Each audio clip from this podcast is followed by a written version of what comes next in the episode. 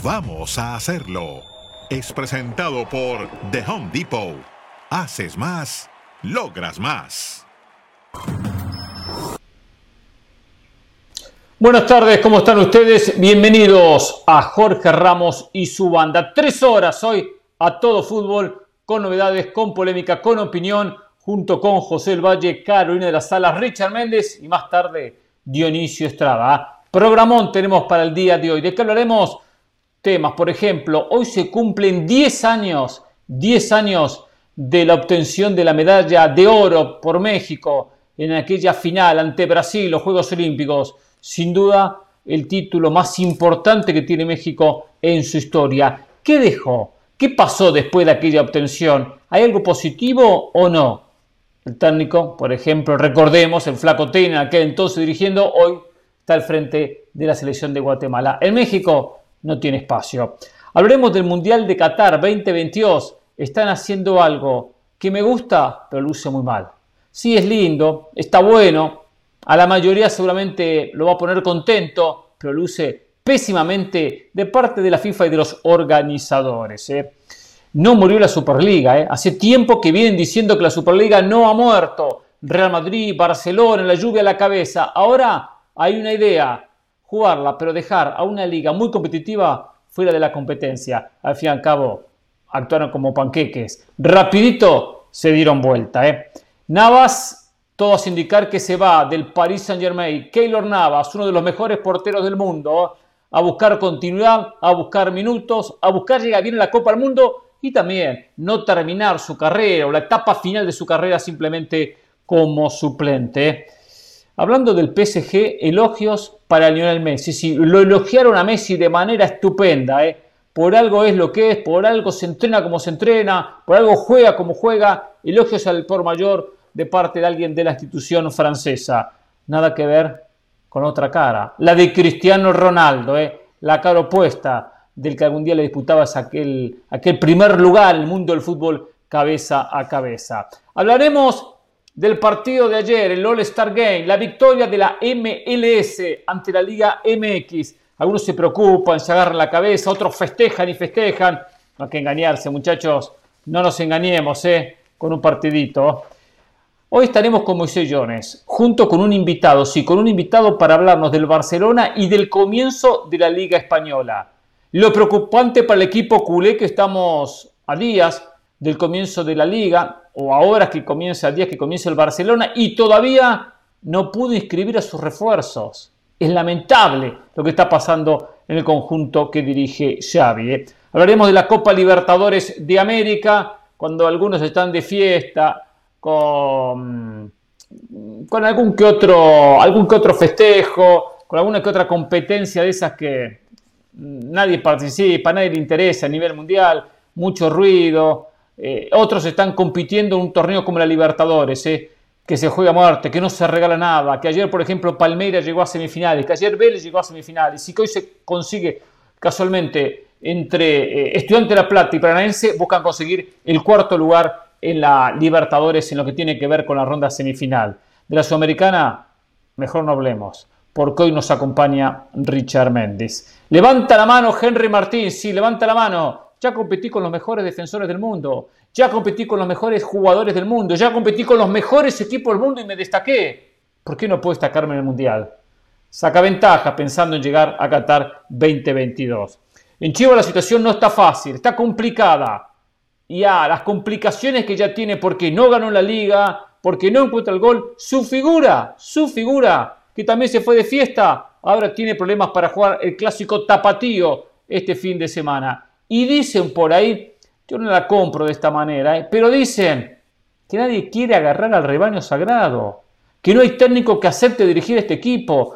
Tan mal están en Chivas que nadie quiere dirigirlo. Realmente sería muy triste que los técnicos digan que no al conjunto de Guadalajara. ¿eh?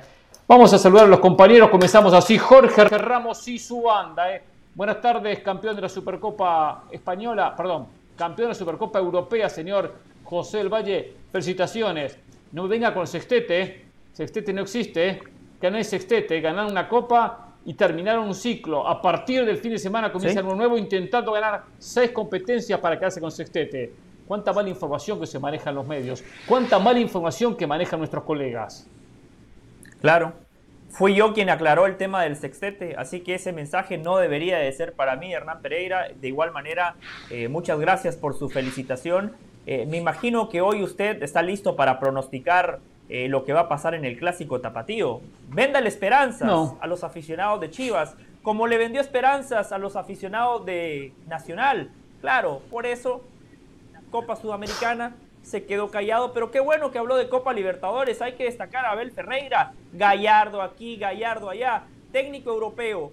Ya ganó la Copa Libertadores dos veces y tiene a su equipo en semifinales, a las puertas de una nueva final. Hernán, arranca la Liga de España mañana y lo del Barcelona increíble, todavía no ha podido inscribir a ninguno de sus refuerzos. Una vergüenza lo del Fútbol Club Barcelona, más que un club, dicen ellos, por favor, por favor, están pisoteando su imagen. El Barcelona hoy por hoy es el hazme reír de la Liga de España y del mundo. Es increíble y siguen hablando de que van a fichar a Marcos Alonso, a Bernardo Silva. Por favor, alguien, alguien tiene que poner la pelota contra el piso. Y para finalizar, Hernán, los Pumas, yo pensé que habían fracasado, pero no, cumplieron con el objetivo, porque justamente ayer el Barcelona publicaba un video donde todos los futbolistas de Pumas hicieron fila para sacarse la foto con Xavi Hernández. Ese era el objetivo, Hernán, sacarse una foto con uno de los mejores futbolistas en la historia del fútbol español. Ojalá y compitan el sábado, ¿eh? Ojalá y compitan. De lo contrario, pueden pasar mm. vergüenzas contra el América del Tan Ortiz. Es tan importante Xavi que está por encima de los futbolistas. Preferían sacarse una foto con Xavi que con los jugadores del equipo del Barcelona. ¿eh? Eh, lo de Nacional fue simplemente una sensación.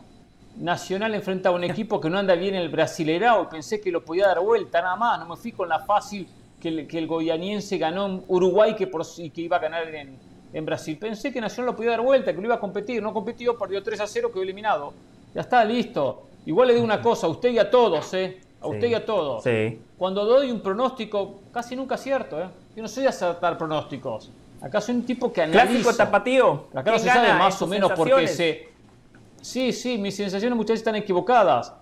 Pero le digo una ah. cosa, no porque acertemos un pronóstico somos, estamos más capacitados o menos capacitados. ¿Está de acuerdo, Carolina? ¿Cómo le va?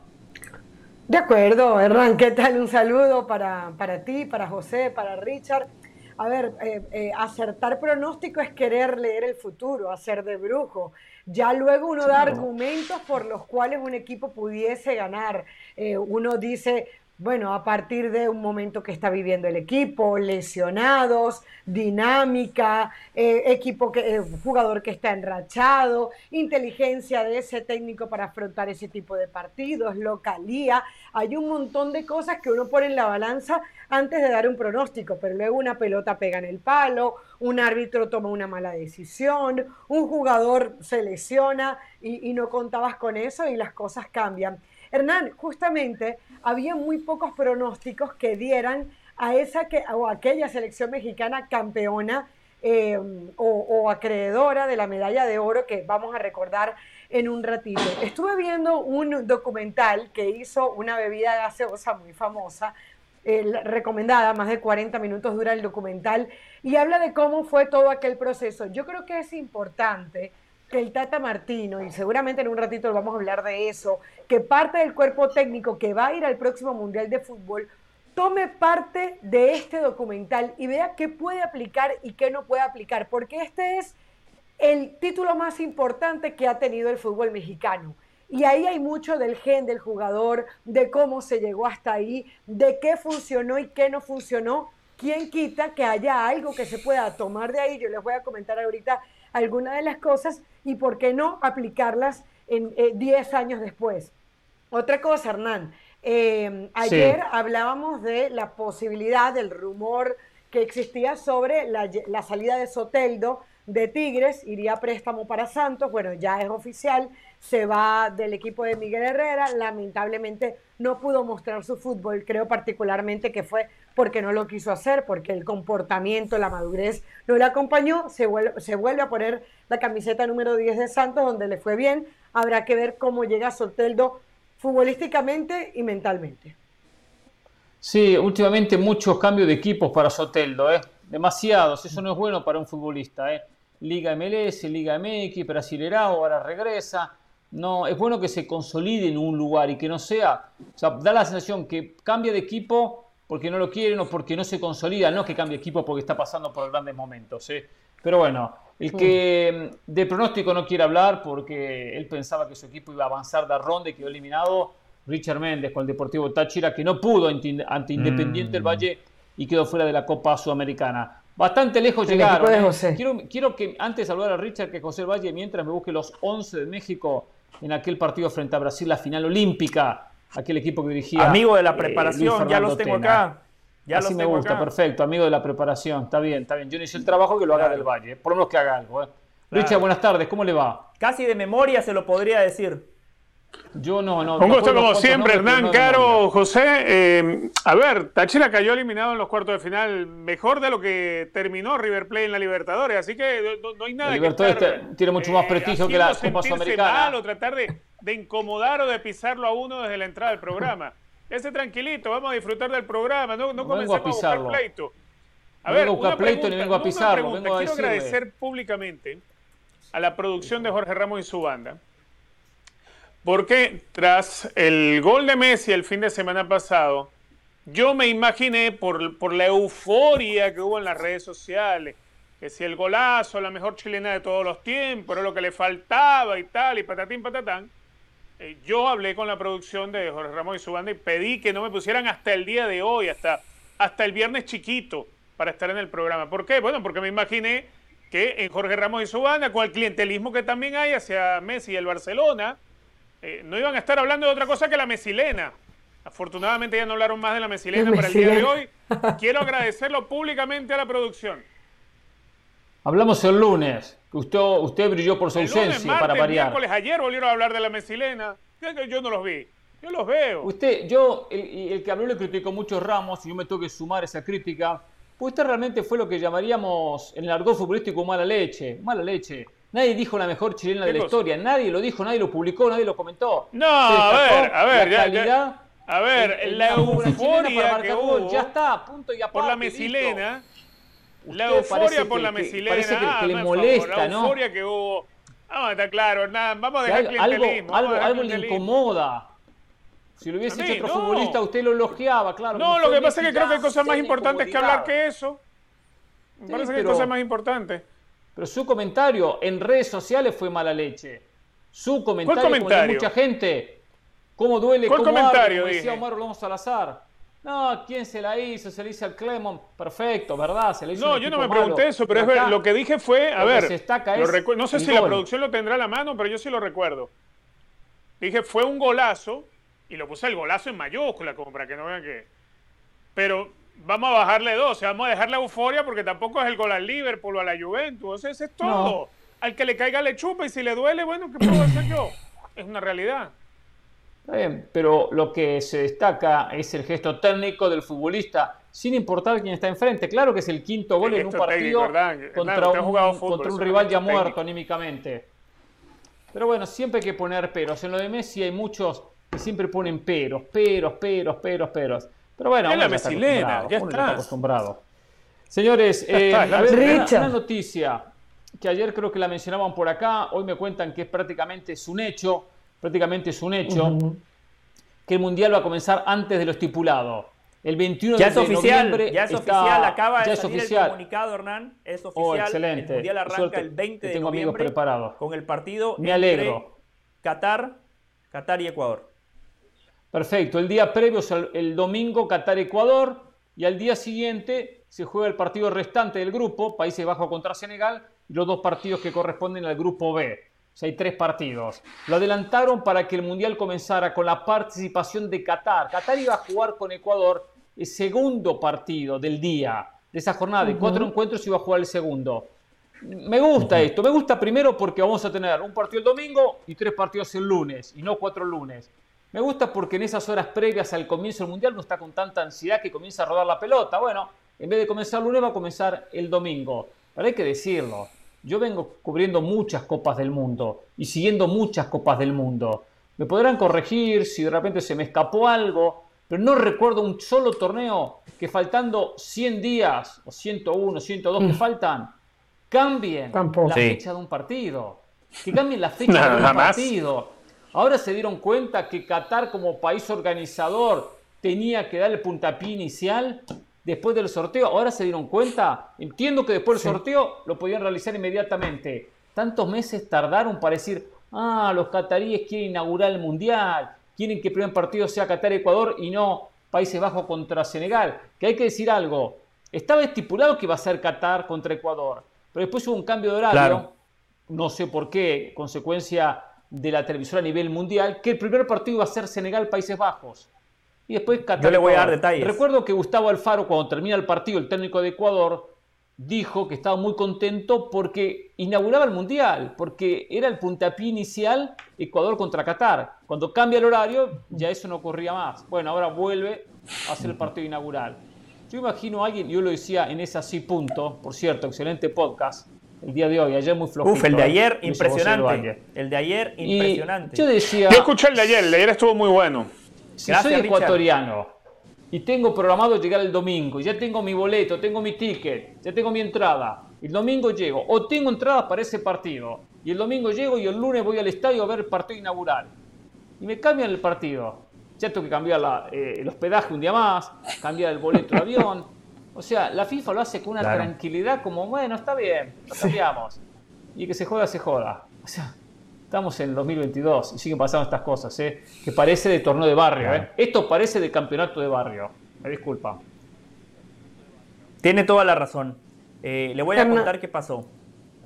Eh, esto es información que me pasa mi fuente de Qatar, que amablemente me llevó a la Copa Árabe, qué amable, confió en mí, me pagó absolutamente todo, qué bien que la pasé en la Copa Árabe. Fútbol de primer mundo, ya vi los estadios que seguramente Hernán Pereira va a disfrutar en Qatar me decía lo siguiente, e, efectivamente, cuando se hace el sorteo, el partido entre Qatar y Ecuador iba a ser el primero. Pero en la ceremonia de inauguración ellos quieren terminarla, quieren culminarla con juegos pirotécnicos. Con fuegos pirotécnicos sin precedentes. Esa fue la, frase, que me tiraron. ¿Qué pasa? Por los horarios, si ese era el primer partido como estaba estipulado para el lunes 21 de noviembre, los fuegos pirotécnicos no se iban a distinguir porque a ese horario todavía no había caído a la noche. Entonces dijeron, movámoslo para el segundo horario del lunes 21 de noviembre.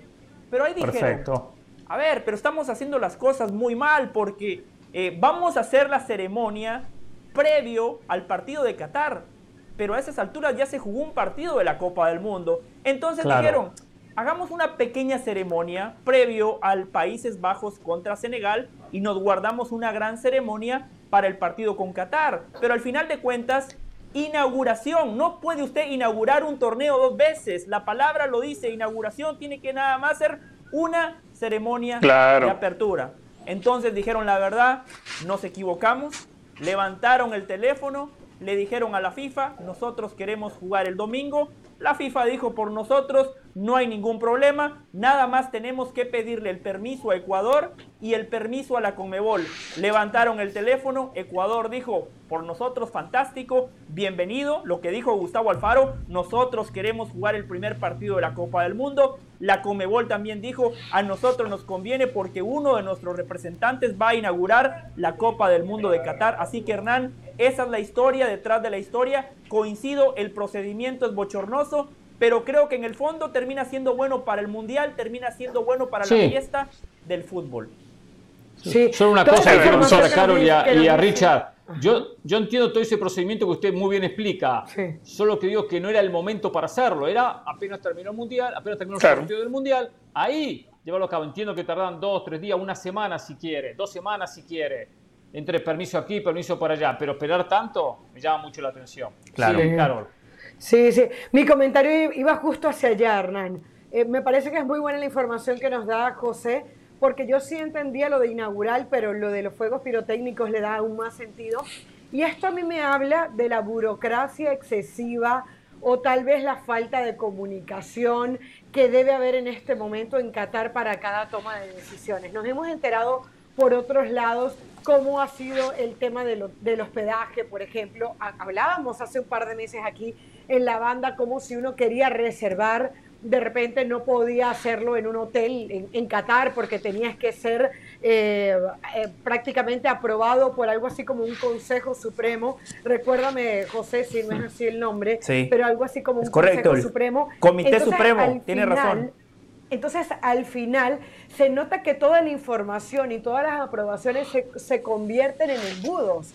Eh, y esto es una prueba de eso. Estamos hablando de que el Mundial se sabe que se va a hacer en Qatar, hace ya cuántos años, antes de Rusia 2018, cuando se escogió la sede de Rusia 2018 y el 2022. Y ahora a alguien se le ocurrió que los juegos pirotécnicos tienen que ser los más espectaculares en la inauguración.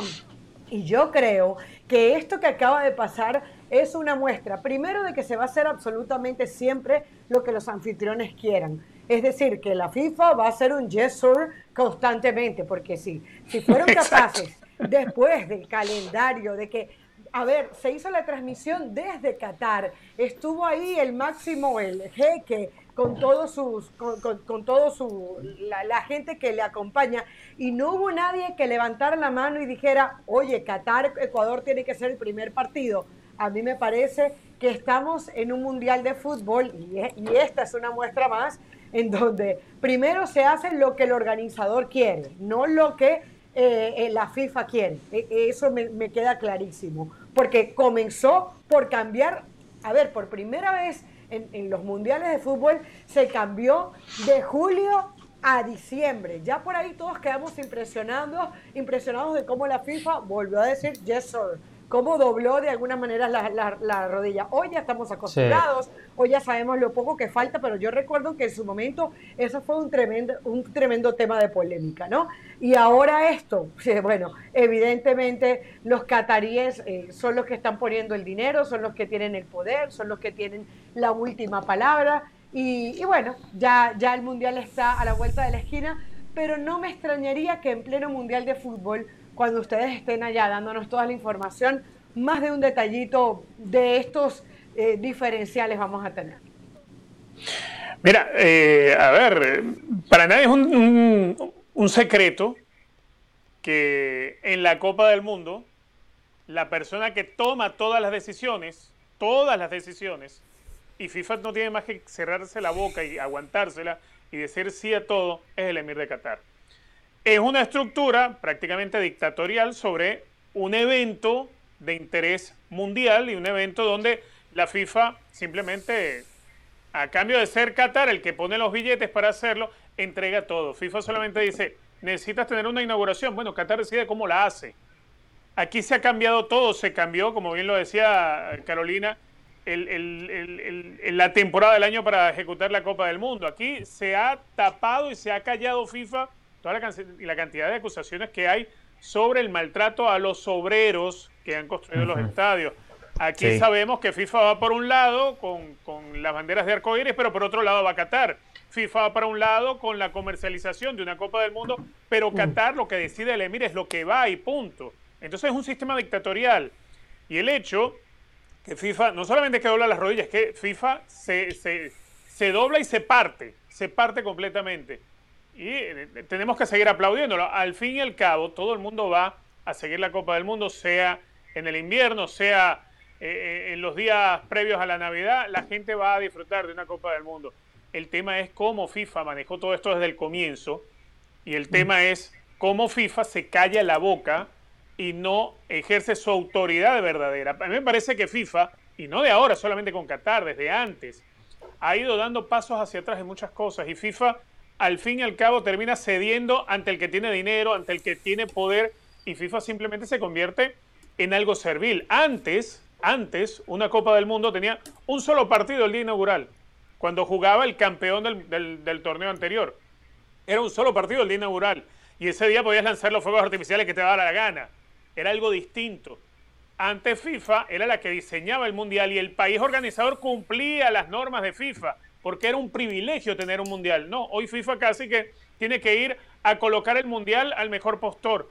Cuidado, cuidado, y para el 2030 no se lo termina ganando Arabia Saudita a las aspiraciones que, pueda tener Portugal-España, de la que pueda tener el, grupo de Chile, Paraguay, Uruguay y Argentina. Cuidado y Arabia Saudita no se peguen la misma, porque ahora FIFA no tiene forma de decir Igual no, no, al que tiene dinero y al que tiene poder. Ahora FIFA no tiene forma de decir nosotros decidimos quiénes hacen las Copas del Mundo. No, FIFA hace rato, Hernán, se ha convertido en alguien que te cede tanto y algo tan importante como una Copa del Mundo al mejor postor, tan simple como eso. Sí, sí, sí, sí. No quiero irme por las ramas, no quiero irme con otros temas porque si no esto sería interminable, ¿no? Eh, cuestiones que estoy de acuerdo con lo que dice Richard, pero bueno, quería puntualizar el tema de la inauguración. Ya es oficial, justo a las 4 y 5 de la tarde, este nos mandaba la producción ya el boletín oficial de FIFA, 20 de noviembre, entonces comienza la Copa del Mundo con Qatar ante Ecuador. Perfecto, cierro este capítulo. José el Valle, 10 años, un, 20, un ¿qué día es hoy? 11, un 11 de agosto del año 2012, 2012.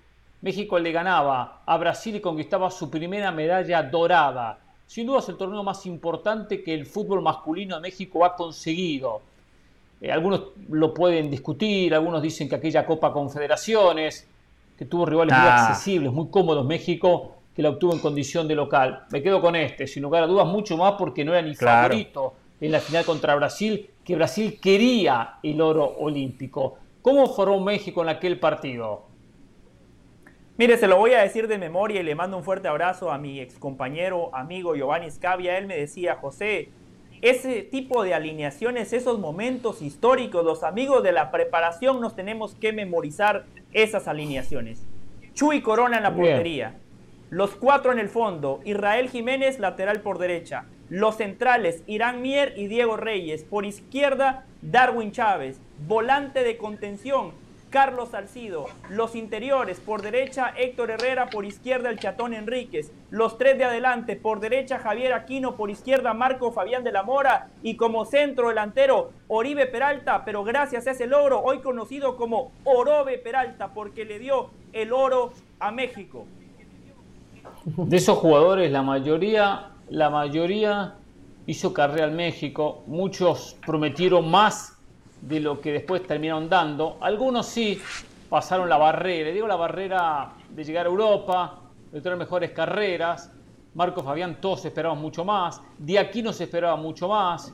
De Oribe Peralta hizo lo suyo, no lo terminó como todos hubiésemos querido en Chivas, pero hizo una buena carrera tomando en cuenta que bueno, fue parte de la selección mayor y hizo goles en, eh, en Chivas, en Chivas, sí, hizo goles y en América. Eh, Reyes llegó a Europa, importante. El Chatón no fue lo que se esperaba. El Chatón se quedó en el camino. Herrera fue, de todo, debe haber sido el que mejor carrera hizo. Sí. Estos, estos futbolistas. Digo, era bueno, uno de los, eh, ingresó, uno de los mayores. En los minutos finales, Hernán, Raúl Alonso Jiménez, que de todos esos es el que ah, más vigente sigue. Pinta para ser el 9 de la selección eh, en Qatar, juega para el Wolverhampton en la Premier, pero no fue Pero yo creo que ahí con Herrera. En partidos tuvo más minutos. Yo, yo creo que hay ahí con Herrera porque lo de Herrera ha tenido mucha continuidad. Es verdad que los números a los que ha llegado Jiménez han sido muy buenos, pero duró ese lapso muy poco tiempo después del golpe en la cabeza. Fíjate que no sabemos hoy si Jiménez va a poder volver a ese nivel. Yo creo que lo que hizo Herrera en Portugal, lo que, bueno, evidentemente con el Atlético de Madrid no fue tan bueno, pero como se ha sostenido en el tiempo y lo que futbolísticamente hoy significa Herrera, yo creo que lo pongo ahí, ahí con Jiménez y cuidado y no medio escalón o un escalón más arriba. Pero igual lo que a, mí me gusta mucho ese tema que propone un repaso de esta generación, de esta generación, o sea, de este logro, fue un logro muy importante para México, pero no marcó una atención después. No fue un, torneo que a México le generó un crecimiento, le generó abrir cabeza, darse cuenta que se podía ganar y, y que haya sido el escalón para triunfos futuros. No, México después terminó siendo más de lo mismo, eh, con una historia estupenda porque terminó ganando un oro, pero no fue la construcción de un paso para México, un paso hacia adelante, un paso en un crecimiento. Luis Fernando Tena no se le dio muchas oportunidades, las tuvo en diferentes clubes, no le fue tan bien. Hoy dirige la selección de Guatemala, 10 años después de ese, de ese gran logro pasó como asistente de Chepo de la Torre, o sea, no fue ni técnico principal de la selección mayor, solo un partido, aquel contra Estados Unidos cuando ya Chepo lo habían despedido, pero de manera transitoria, de manera interina. No veo que haya, le haya servido a México. Hay selecciones que muchas veces, cuando tienen un título, comienzan a ganar una confianza y lo que muchas veces llamamos el espejo, se miran y dicen, si esta selección de este país la logró, nosotros podemos lograrlo. Una que mencionó mucho es Uruguay. Uruguay tiene una historia muy buena y esa, esa, historia con Copas Américas, con Copas del Mundo, lo lleva a, a decir, puedo volver a ganar, porque ya supe ganar, ya sé lo que es ganar.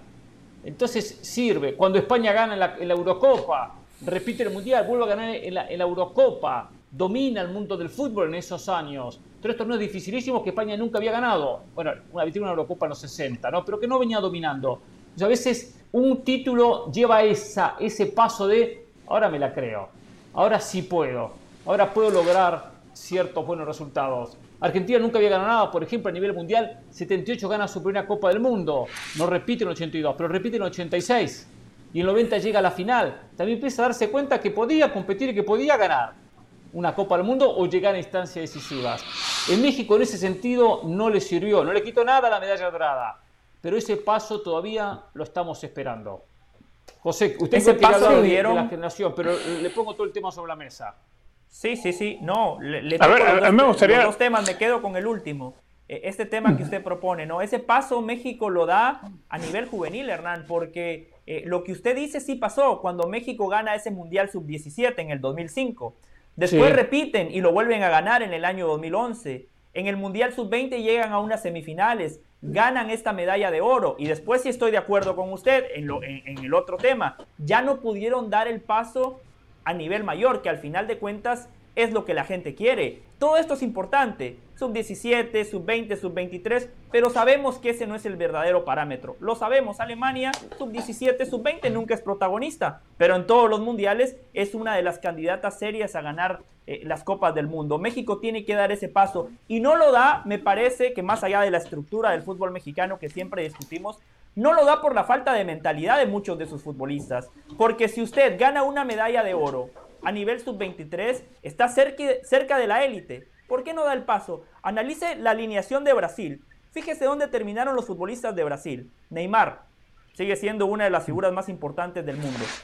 Tiago, Tiago Silva, tremendo central, capitán del Paris Saint Germain, capitán del Chelsea, capitán de la selección de Brasil. Alexandro. Y así puede seguir revisando la lista. Marcelo. no todos dieron el paso, no todos dieron el paso, pero por lo menos una buena base, Marcelo, lo que dice Caro, una buena base de esos futbolistas terminan consolidándose a nivel mayor. Ahí es donde me parece que al futbolista mexicano le hace falta eh, crecer. Y yo también coincido, este es el logro más importante en la historia del fútbol mexicano porque esa Copa Confederaciones que mencionaba Hernán Pereira, Arabia Saudita, Bolivia, le ganaron la final a la selección B, a la selección B de Brasil. Y para finalizar, este mundial o, esa, esa medalla de oro que gana México también me hace recordar algo muy importante. La competencia que México tenía en Sudamérica fue clave para su crecimiento. Esa selección que gana la medalla de oro en Londres jugó la Copa América 2011. Sí, fracasó en la Copa América, era un equipo muy joven, sub-23, no clasificaron a la siguiente ronda, pero el rodaje, el roce de disputar una Copa América le permite a esta generación terminar ganando una medalla de oro en Londres. Sí, Hernán, se mezclaron muchas cosas para ganar esa medalla de oro. Eh, ya hablaba de la parte deportiva un poco José, de Esperanzas de Toulon. veía en este documental que incluso hubo ocho jugadores que tuvieron que ser retirados de, esta selección mexicana en ese interín con la Copa América por indisciplina. Y entonces, se, digamos, nadie esperaba nada de México. Y este en Ecuador, nadie esperaba nada de, México. Sí. Ajá, exactamente. exactamente. Ocho jugadores por indisciplina. Y, esto me hacía acordar un poco porque, porque eh, digamos, ese documental se empieza a grabar un año y medio antes de que ganara la medalla de oro. Y ellos empiezan a ver cómo volvían a llegar de alguna manera como están llegando al Mundial. Nadie esperaba nada de ellos, tenían a la prensa en contra, decían eh, siempre es lo mismo, venían de, perder justamente dos partidos de tres antes del partido y entonces decían jugamos como nunca y perdimos como siempre. Y ahí el mexicano supo sacar lo mejor de él. los discursos de Flaco Tena, escuchándolos, me llamaron mucho la atención. Por ejemplo, cuando agarran esos pedacitos editados de cada uno de los jugadores, la palabra trascender fue importante. Y esto nos lleva un poco a una conversación que teníamos ayer, que, que, lo hablábamos con el mismo José, que lo dijo Jorge Sánchez, se lo dijo ayer a César Caballero, cuando dijo, no, no vamos al Mundial, yo no me veo en el quinto partido, sino en la final, o como lo dijo Chicharito en alguna ocasión. Es decir, la palabra trascender primero era fundamental en el discurso. Dos, ellos no dijeron vamos a ganar la medalla de bronce, vamos a ganar la medalla de plata.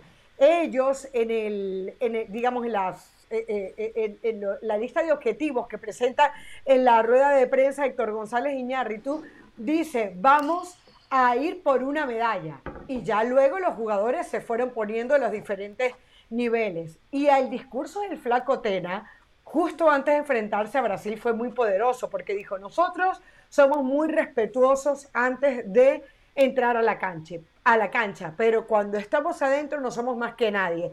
Ellos nos están poniendo tres volantes de contención y eso es porque nos respetan. Y decía, porque nos respetan, carajo, o sea, con groserías, con, con, con fuerza. Dijo, nosotros no vamos a ir a analizar los primeros minutos cómo nos va el partido. Nosotros vamos a ir a ir al tú por tú y a tratar de ganar el partido.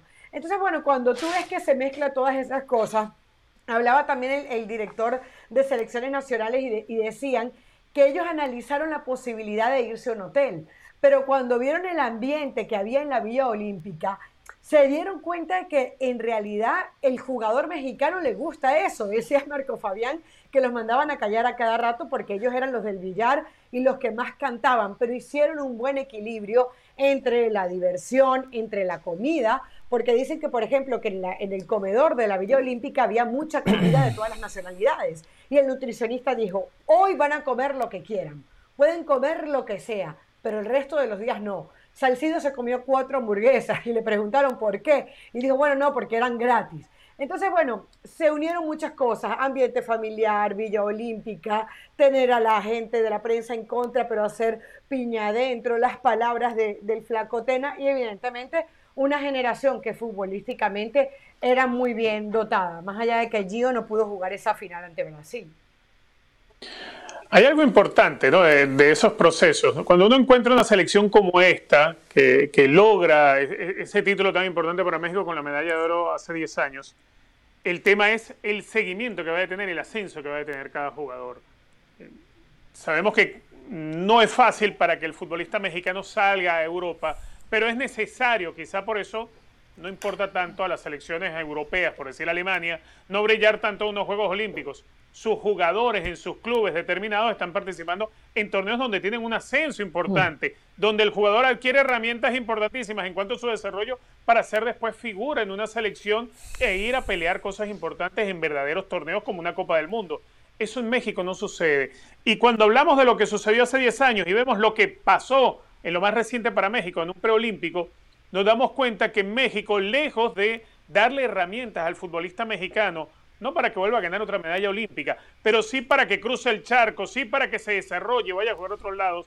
Y cuando vemos que el campeonato mexicano tiene menos cupos para futbolistas mexicanos, tiene menos posibilidades un chico mexicano con talento de llegar al primer equipo y participar en la Liga MX, cuando vemos que no hay esa cadena que es necesaria cumplir de pasos para que un futbolista pueda llegar al tope de su carrera, en México más bien le están restando peldaños a, esa, a, esa, a ese subir, no peldaños, a escalones, a esa cadena que necesita completar un futbolista. Hoy en día vemos una selección mexicana en esa categoría que ni siquiera logra la clasificación al, preolímpico, a los Juegos Olímpicos. Entonces, eh, el atraso es enorme. Hay que, hay que revisar no si es por el plantel, si es por los jugadores, hay que ver lo que se hizo antes, pero hay que ver sobre todo lo que se ha dejado de hacer yo entiendo que es importante para México ganar un, oro olímpico. Paraguay no hace mucho eh, logró, si mal no recuerdo, la medalla de plata perdiendo la final contra Argentina en unos Juegos Olímpicos. Pero si no se siguieron cumpliendo los pasos, sucede lo que le sucedió a Paraguay. Es exactamente lo mismo que le ha sucedido a México. No hubo más salida de jugadores paraguayos al extranjero, a llegar a Europa, a hacer figura, porque simplemente hubo mal trabajo de los órganos federativos y mal trabajo de los clubes. Y eso estamos viéndolo hoy en México. Entonces, el futbolista eh, ¿cómo, ¿cómo creen que el futbolista mexicano va a volver a ser importante a nivel de unos Juegos Olímpicos? ¿O cómo creen que el futbolista mexicano va a ser importante en una Copa del Mundo? Hay que hacer que el futbolista sea importante dentro de su torneo doméstico. Hay que hacer que el futbolista mexicano pueda llegar a Europa. Necesita mejores representantes, necesita mejores oportunidades. Y cuando llegue a Europa, tiene que llegar a convertirse en figura, que ya es la parte individual. Pero todo eso en México se ha ido dejando de hacer. Caro nombraba, o, José nombraba parte de los jugadores que estuvieron en aquel torneo y muchos de ellos lograron hacer una carrera que uno dice, caramba, brillante. Bueno, veamos lo más reciente. ¿Dónde está lo brillante de algunos? De pronto de los que llegaron a reforzar. Nada más. El buen trabajo que hizo Romo en los Juegos Olímpicos. Uno, uno se puede quedar con eso, pero ¿dónde quedaron esos jugadores? ¿Dónde quedó Romo? ¿Dónde quedó Henry Martín? ¿Dónde quedaron los que estuvieron en, 2020?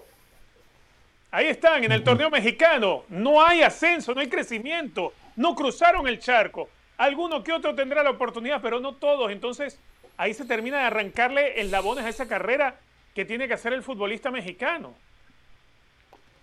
Recordando, recién daba José la alineación, el banco suplente estaba Javier Cortés, estaba Gio Dos Santos, que mm. recién lo mencionaban, Raúl Jiménez, que lo mencionó José, Néstor Vidrio, el propio Miguel Ponce, el hombre hoy de Chivas, Néstor Araujo, jugador del América, y José Rodríguez.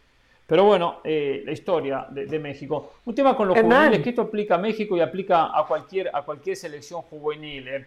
Muchas veces se consigue a través de una buena camada buenos resultados a nivel juvenil. Y si es una camada, una generación, un grupo de jugadores que se han destacado, pero es importante que la camada anterior y la posterior también tengan un nivel similar o se los trabaje de la mejor manera para que también se destaquen. Y después tiene que ver en estos, torneos juveniles muchas veces la preparación, la preparación, porque hay equipos que a veces llegan improvisados con un, par de entrenamientos y ya está, otros toman años de preparación, eh, porque no se invierte en juveniles.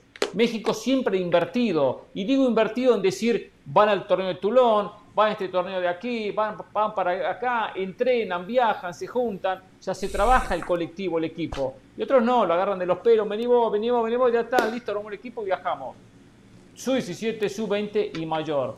Eh, eh, perdón, y sub-23. El mayor es mucho más parejo, porque se toma mucho más en serio la preparación para una selección a nivel mayor. Pero y México siempre tomó en serio. Y José dijo algo clave que fue esa Copa América. En esa Copa América tuvo todo un campeonato para armar un equipo. Por eso lo importante que siempre decimos de armar, de darle espacio al técnico, de darle respaldo, darle continuidad. A larga después eso por lo menos da un chance mejor que se consigan resultados. Sí, Carol, voy cambiando el tema. Sí, Hernán, eso, eso que acabas de hablar de la parte física, de estar preparado es muy importante. Hay un partido contra Senegal, no sé si fueron los cuartos de final, que México ganaba 2 a 0, le empatan 2 a 2 prácticamente sobre la hora y se tienen que ir al famoso gol de oro que termina marcando México.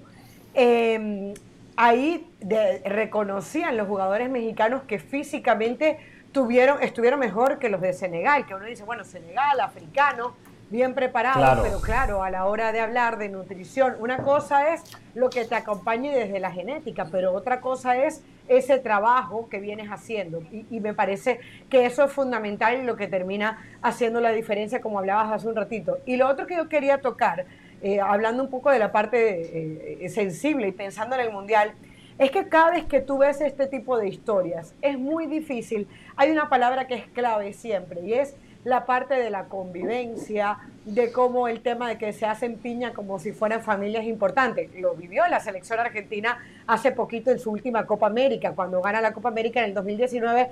Cuando tú escuchas las palabras de los jugadores argentinos, dicen que fue fundamental el tema de la... La de 2019 la ganó Brasil. El, ¿Perdón? No, que la de 2019 la ganó Brasil, le digo. Argentina ganó la de la otra. La última, sí, sí, sí, la, última, perdón, perdón. Eh, pero estaba el tema del COVID, eh, o sea, la Copa América que ganó Argentina en Brasil, correcto. Eh, estaba el tema del COVID, estaban muy, muy encerrados, recuerdo que la concentración era en Argentina, y era fundamental el buen ambiente que había en el equipo de Scaloni. Y yo me ponía a pensar otra vez en ese bendito tema que hemos hablado tanto, que es el Chicharito Hernández.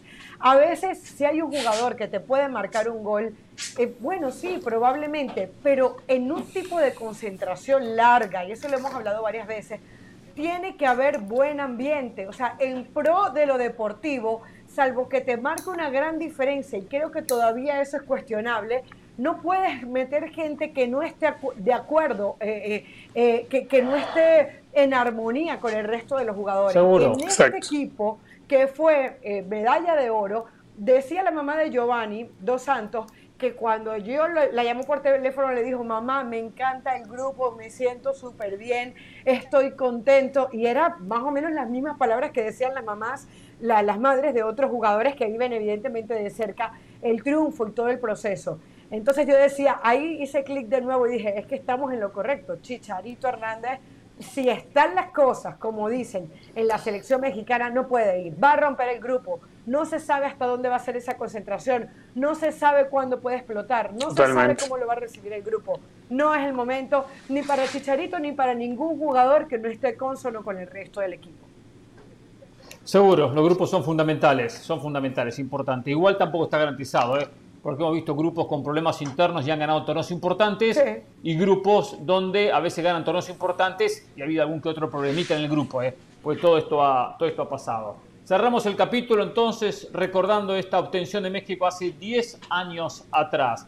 A ver, em, hay una noticia que me llega, no tengo mucha información, no tengo muchos datos, quizás ustedes lo manejen, el famoso tema de la Superliga. Se sigue hablando de la Superliga, de hacer un torneo competitivo entre los mejores equipos europeos, todavía algo que no murió y que el Real Madrid a la cabeza, junto con Barcelona, junto con Juventus, está intentando revivir o por lo menos tomar cierta forma de, campeonato. Hay mucha especulación, cero apoyo por supuesto de la UEFA.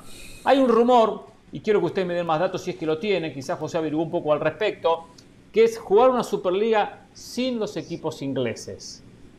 ¿Cuál es la intención? No, no. Primero, poder potenciarse económicamente los Milan, los Inter, los Juventus, los Barcelona, Atlético Madrid, Bayern, el Dortmund, para poder competirle mejor económicamente a los equipos ingleses, que sacan mucha diferencia a través de los derechos de televisión, por encima de cualquier liga del mundo.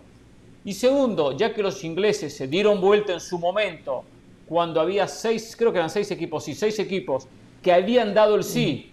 Y cuando apenas comenzó la presión de los hinchas se dieron vuelta de manera, de manera sorprendente y abrupta, de la noche a la mañana, no, no queremos la Superliga, estamos en contra, sacamos el comunicado, nos oponemos a la Superliga, con un susto terrible, pues tienen un susto terrible los ingleses, donde ahí valoro mucho lo que hizo Florentino Pérez, porque en el error o en el acierto se mantuvo, con lo que había diagramado, pensado y proyectado. El resto se dio vuelta rapidito, ¿eh? Enseguida se dieron vuelta como panqueques. Claro, pero es que el Madrid no fue la gente a protestarle como le hicieron al Liverpool y al Manchester. No me importa, pero si Chelsea, idea, hay que mantenerse un poquito más serio. No, estoy de acuerdo, estoy de acuerdo, pero a ver, fue el fanático de Inglaterra el que fue a protestarle a los clubes. No, al Madrid no le fue a protestar nadie.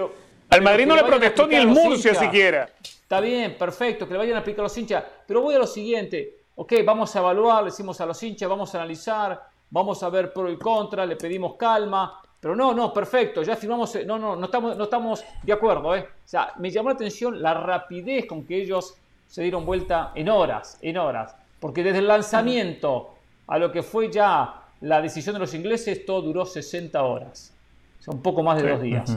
Entonces ahora jugar una Superliga sin equipos ingleses, en verdad no me convence. No me convence porque no termina de ser el gran campeonato.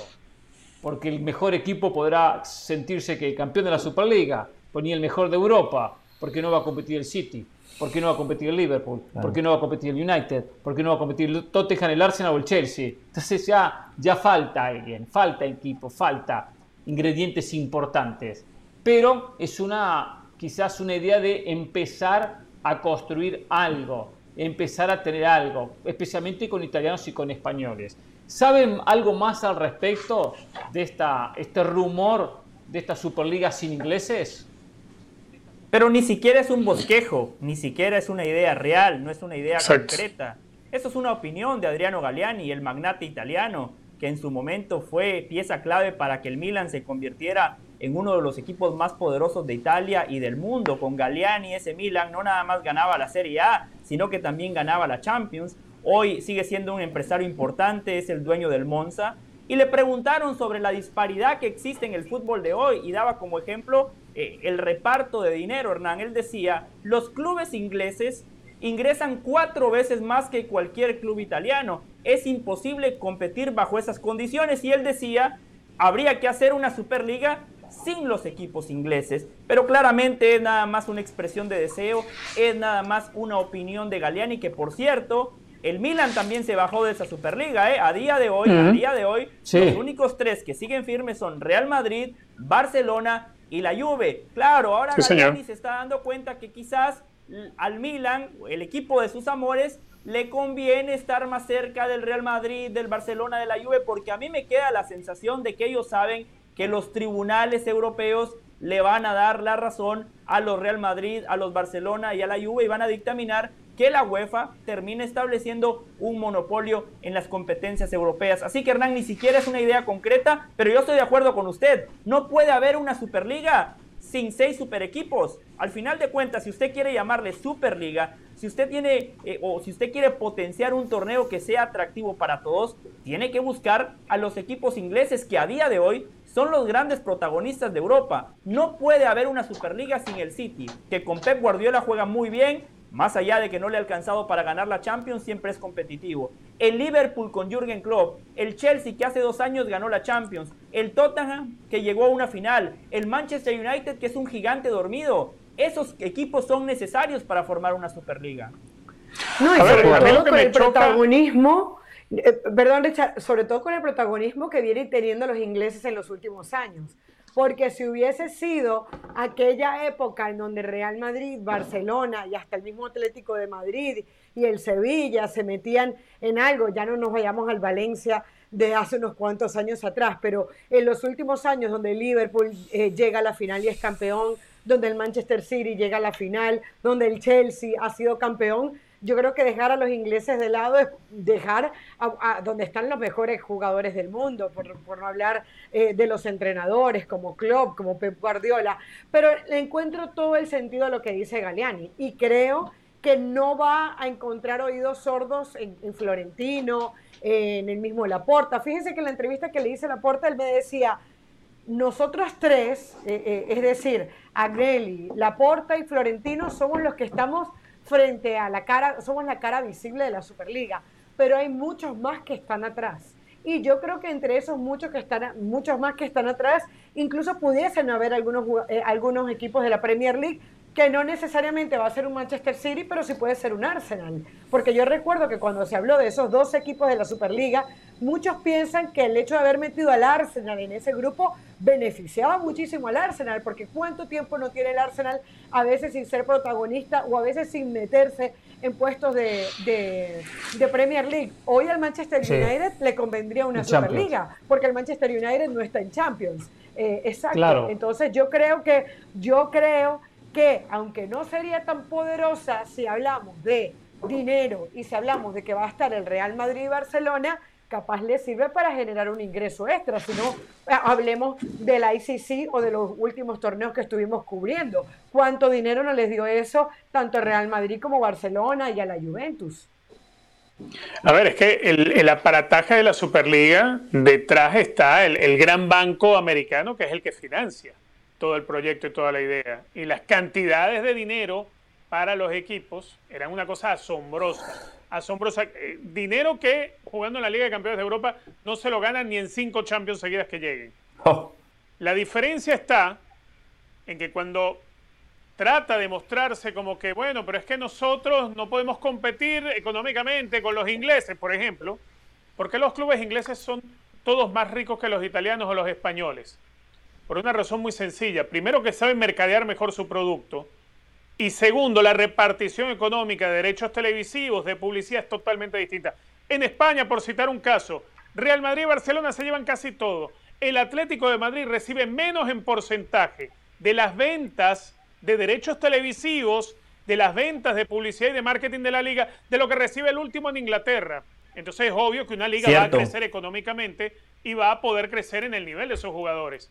Es decir, Real Madrid y Barcelona, por agalludos, por agalludos, por, por ambiciosos, por ser voraces, pues simplemente ellos han contribuido a, hacer lo que son ellos en la Liga Española y en Europa, pero que su liga es empobrecida. Y la liga española no es, por lo empobrecida que está, un producto de pronto que pueda competir a la hora de venderse en televisión y de venderse en marketing como puede ser la liga inglesa. Igual sucede con la liga italiana. Entonces, los grandes de Italia y de España han conspirado contra ellos mismos. Por ser tan ambiciosos, sí, pero han dejado que equipos más chicos no puedan generar y tener el mismo dinero. Es obvio que esta situación tiene que llegar hasta un punto. Sí, el egoísmo en el de ellos. Cuando te vas a enfrentar a equipos de una liga más poderosa, pues por mucho dinero que tú tengas el torneo doméstico, no puedes tener un equipo, a menos que puedas terminar teniendo un Cristiano Ronaldo y un Messi, que fue el último tiempo en el cual, pues, cualquier equipo español podía competirle al resto.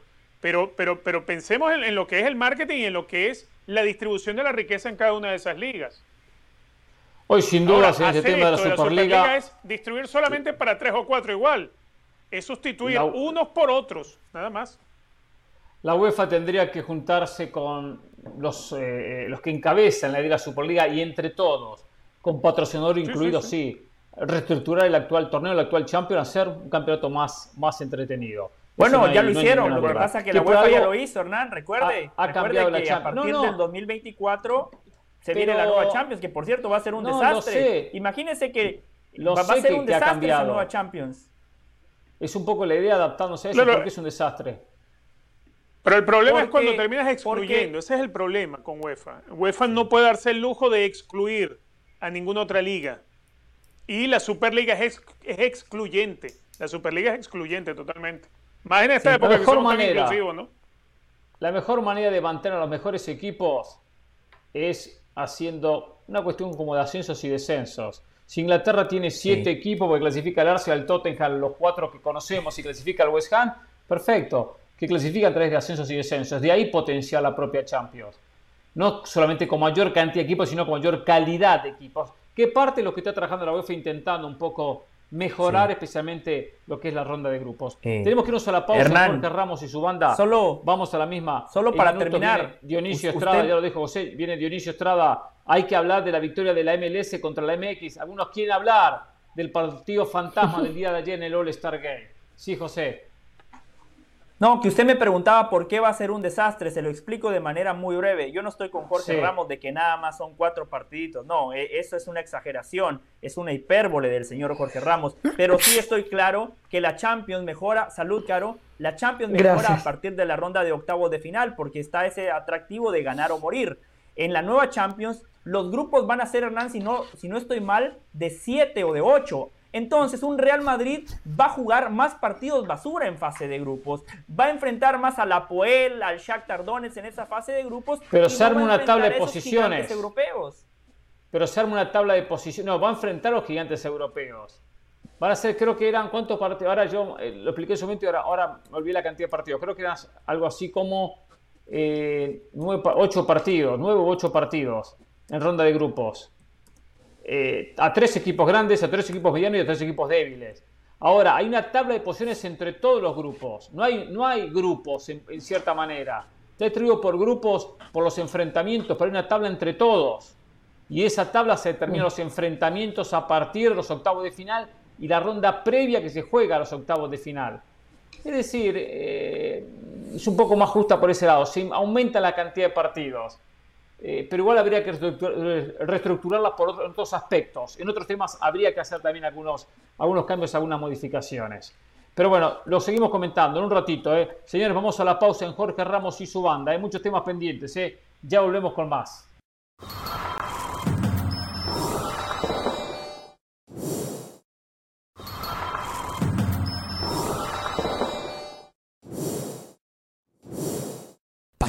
Determinación y constancia es lo que te hace campeón y mantiene tu actitud de ride or die baby. eBay Motors tiene lo que necesitas para darle mantenimiento a tu vehículo y para llegar hasta el rendimiento máximo. Desde sobrealimentadores, sistemas de sonido, tubos de escape, luces LED y más. Si buscas velocidad, potencia o estilo, lo encontrarás todo en eBay Motors.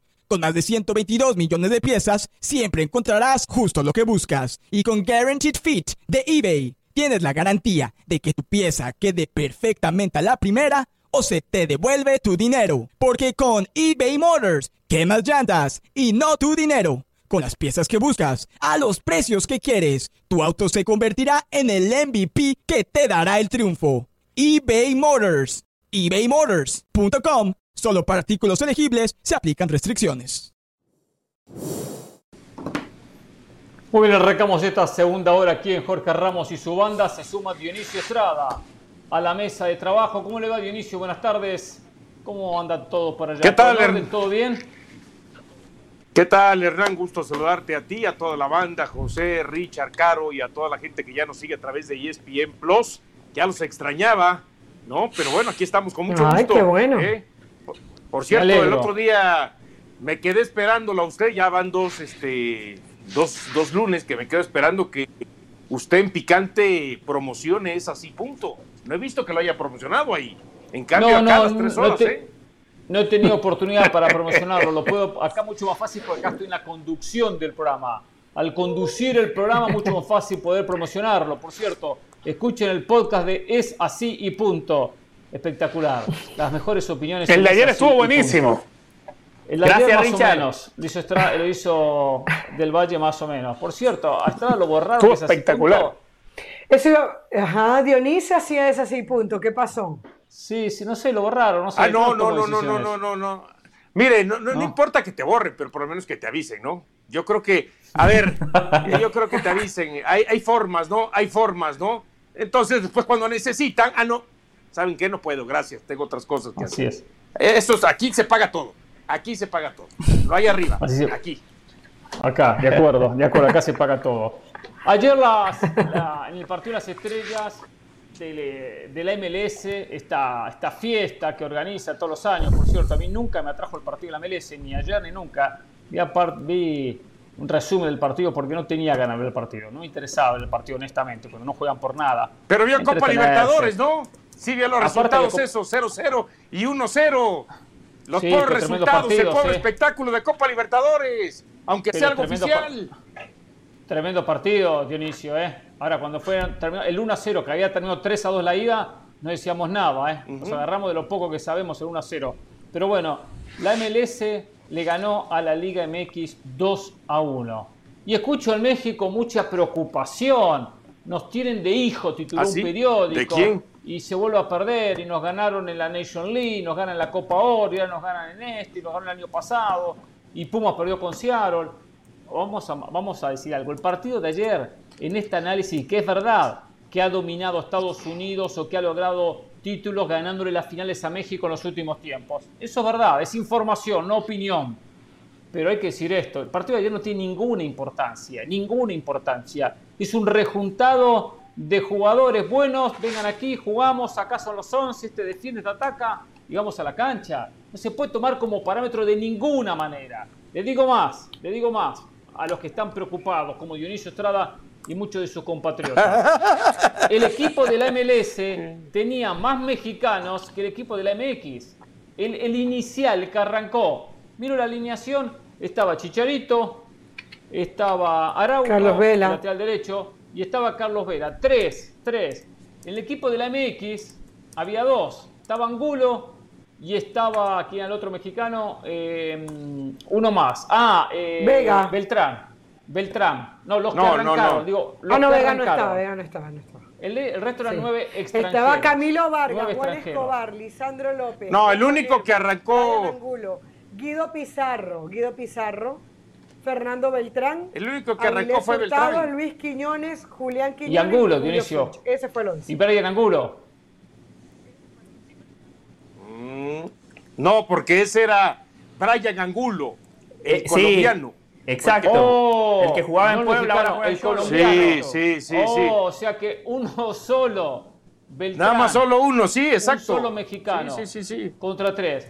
Pero ya de por sí el partido no se puede tomar. Algunos hacen un drama bárbaro. Porque la MLS le vuelve a ganar. Le había ganado el año pasado. Creo que había sido en penales. Si mal, no recuerdo. Este partido, señores, es el partido por las papas fritas. Este partido es como si mañana vamos ESPN Estados Unidos contra ESPN México y gana ESPN Estados Unidos y se agarran la cabeza a los mexicanos. No tiene nada que ver, nada que ver el partido de- del día de ayer para comparar. Aparte hay una realidad, hay una realidad. A nivel club, a nivel club, no por mucho, pero México está por encima de la MLS. No me vengan con resultados por ahí y por allá. Está por encima, independientemente que Seattle le ganó a Pumas un torneo, después que México ganó 15 consecutivos. Por eso bájenle un poquito, hacen mucho drama, demasiado drama. Que igual México tiene cosas que cambiar y que hacer, claro que sí, claro que sí. Y que la posibilidad de un crecimiento es mayor en Estados Unidos que en México, claro que sí. Pero hoy, hoy, no es para encender alarmas como algunos, que se agarran la cabeza.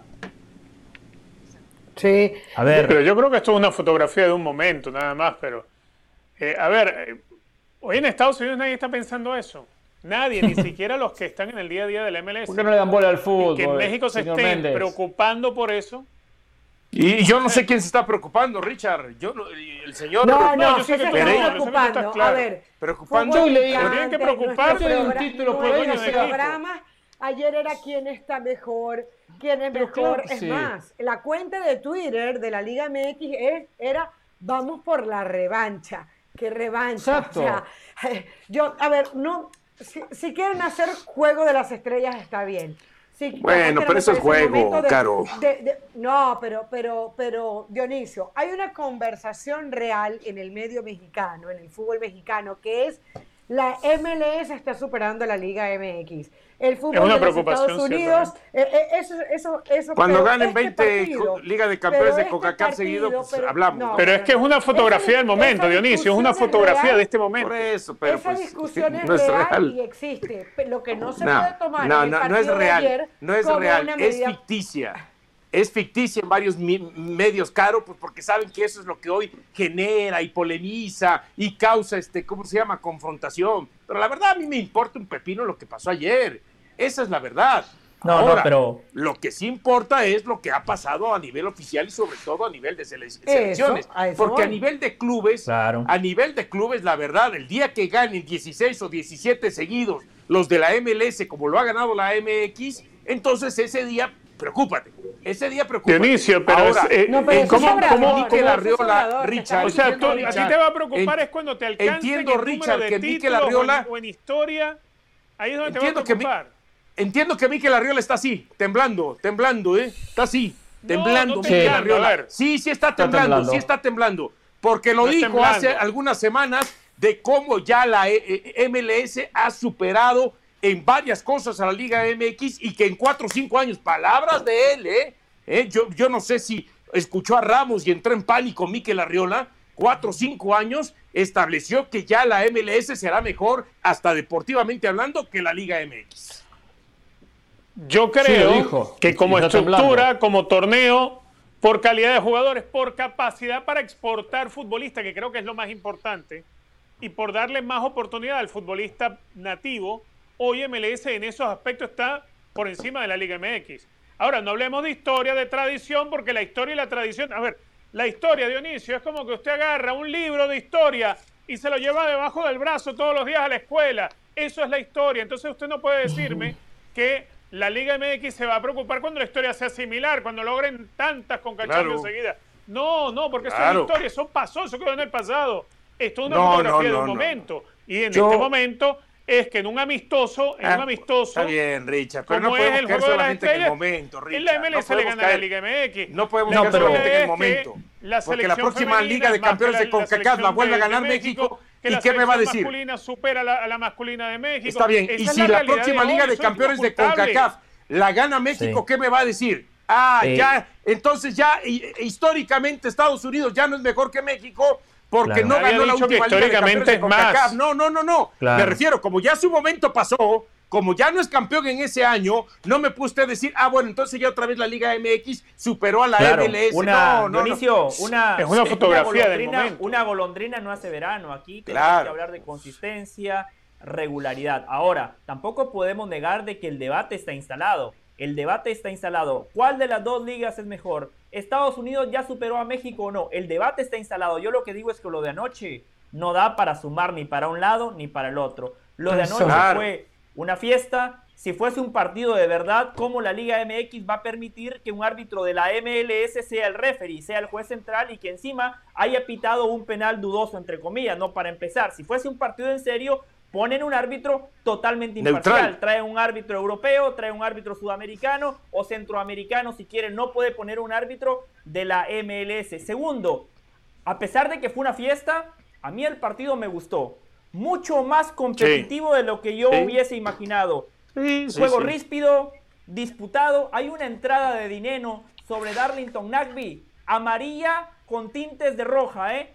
Patada y le cae sobre el tobillo a Darlington Nagby. Vi una patada de Pizarro, vi a Carlos Vela tirándose al piso. La verdad, qué bueno por las dos ligas que seguramente hablaron con los futbolistas y les dijeron, tiene que haber un respeto para el público que llenó el estadio de Minnesota. Así que si van a tener más partidos José. como el de anoche, bienvenidos. Pero ¿sabe qué es como eso? espectáculo me gustó. José, ¿a usted pero ¿sabes? Eso es tanto mí que se está hablando. José, Tanto que se están picando, tanto que se está picando a la, a la MX y a la MLS, tanto que lo están picando que están creando una rivalidad, eso es verdad. José, pero La ¿sabes qué? está. Yo estoy de acuerdo, Sí, en- claro. yo estoy de acuerdo en lo de los 90 minutos porque, a ver, en el 0-0 estaba bueno el partido, 1-0 estaba bien, cuando se pone 2-0 baja un poquito el ritmo, ya al final del partido se pone muy bueno después del 2-1, pero lo que yo digo es, eh, eh, es bueno los 90 minutos y es bueno el respeto, pero ¿qué pensará hoy Chivas, Cadena, Ricardo Peláez cuando Alexis Vega viene con una sobrecarga muscular?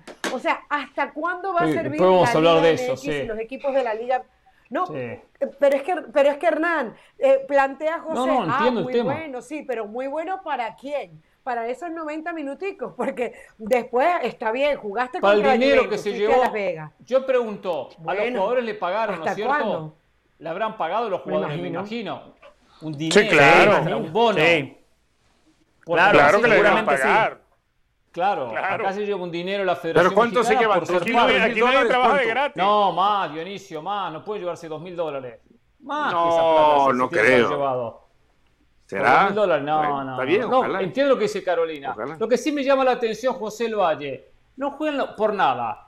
Juegan por la Coca-Cola y la papa frita. Es porque por- no es por nada, no es por nada. No, me encantó el partido, quiero ver otro partido, quiero que jueguen de nuevo, la semana que viene, en seis días, en, en seis meses. en- pero cualquier cosa, cualquier cosa, cualquier partido, porque ya está, se dieron un par de patadas.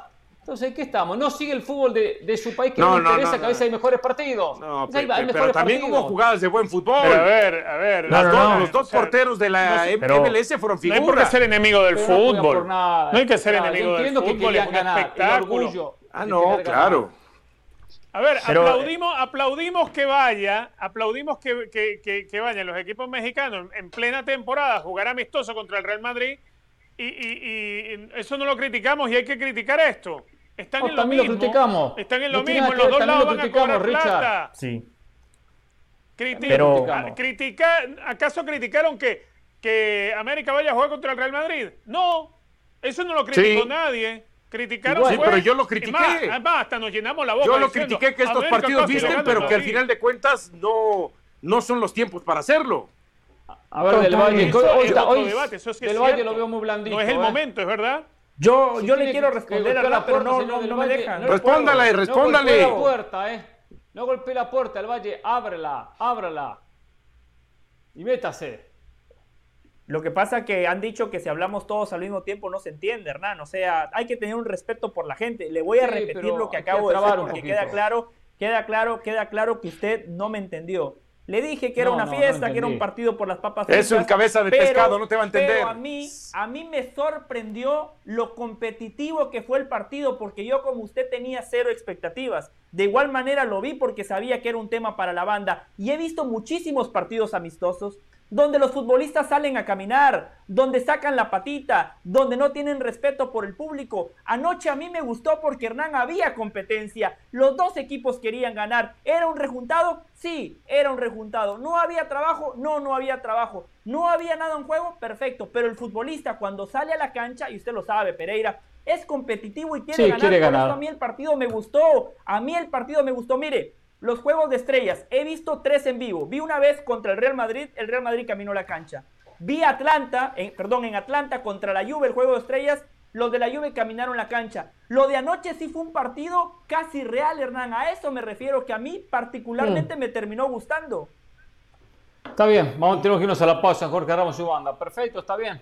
Lo vamos a mandar para que vaya a cubrir el próximo partido, el próximo All-Star Game. No va a seguir el partido Yo del, voy. del Real Madrid. No me compare el Real Madrid América con el partido de ayer. O sea, no hay ninguna comparación. no, le dije el Real América Madrid con- formado, trabajado. José, Es lo José, mismo, partido José, No, no, no, no, no, no escucha. No No escucha, señor no escucha. No escucha. Dijo Real Madrid. All Star, señor este Claro. Pereira. Yo sé, No yo escucha, sé lo no que escucha. dijo, pero esto, esto, esto ¿Y entonces no ¿qué, qué tiene que ver el Real Madrid yo sé de que habló el América? Real Madrid. Bueno, yo sé que habló el Real Madrid contra el Estado. Estoy hablando por lo que dijo Richard Méndez. Lo que dijo Richard Méndez. Yo sé que Ah, de bueno, la pues Que nadie se quejó del partido claro que vas a América Real Richard Madrid. Méndez, Es verdad, nadie que se quejó de más. eso. Ah, se van a quejar de jugar la, la- la MLS contra la MX. Por más que dijo, no entendí nada. Por más que fueron con la pierna fuerte, más de uno, al fin y al cabo, señores, a México esto no le suma nada. ¿eh? Si quiere sumarle algo, que vaya a jugar Copa Libertadores. ¿eh? Pero que es un amistoso, ¿qué le va a sumar a y un amistoso?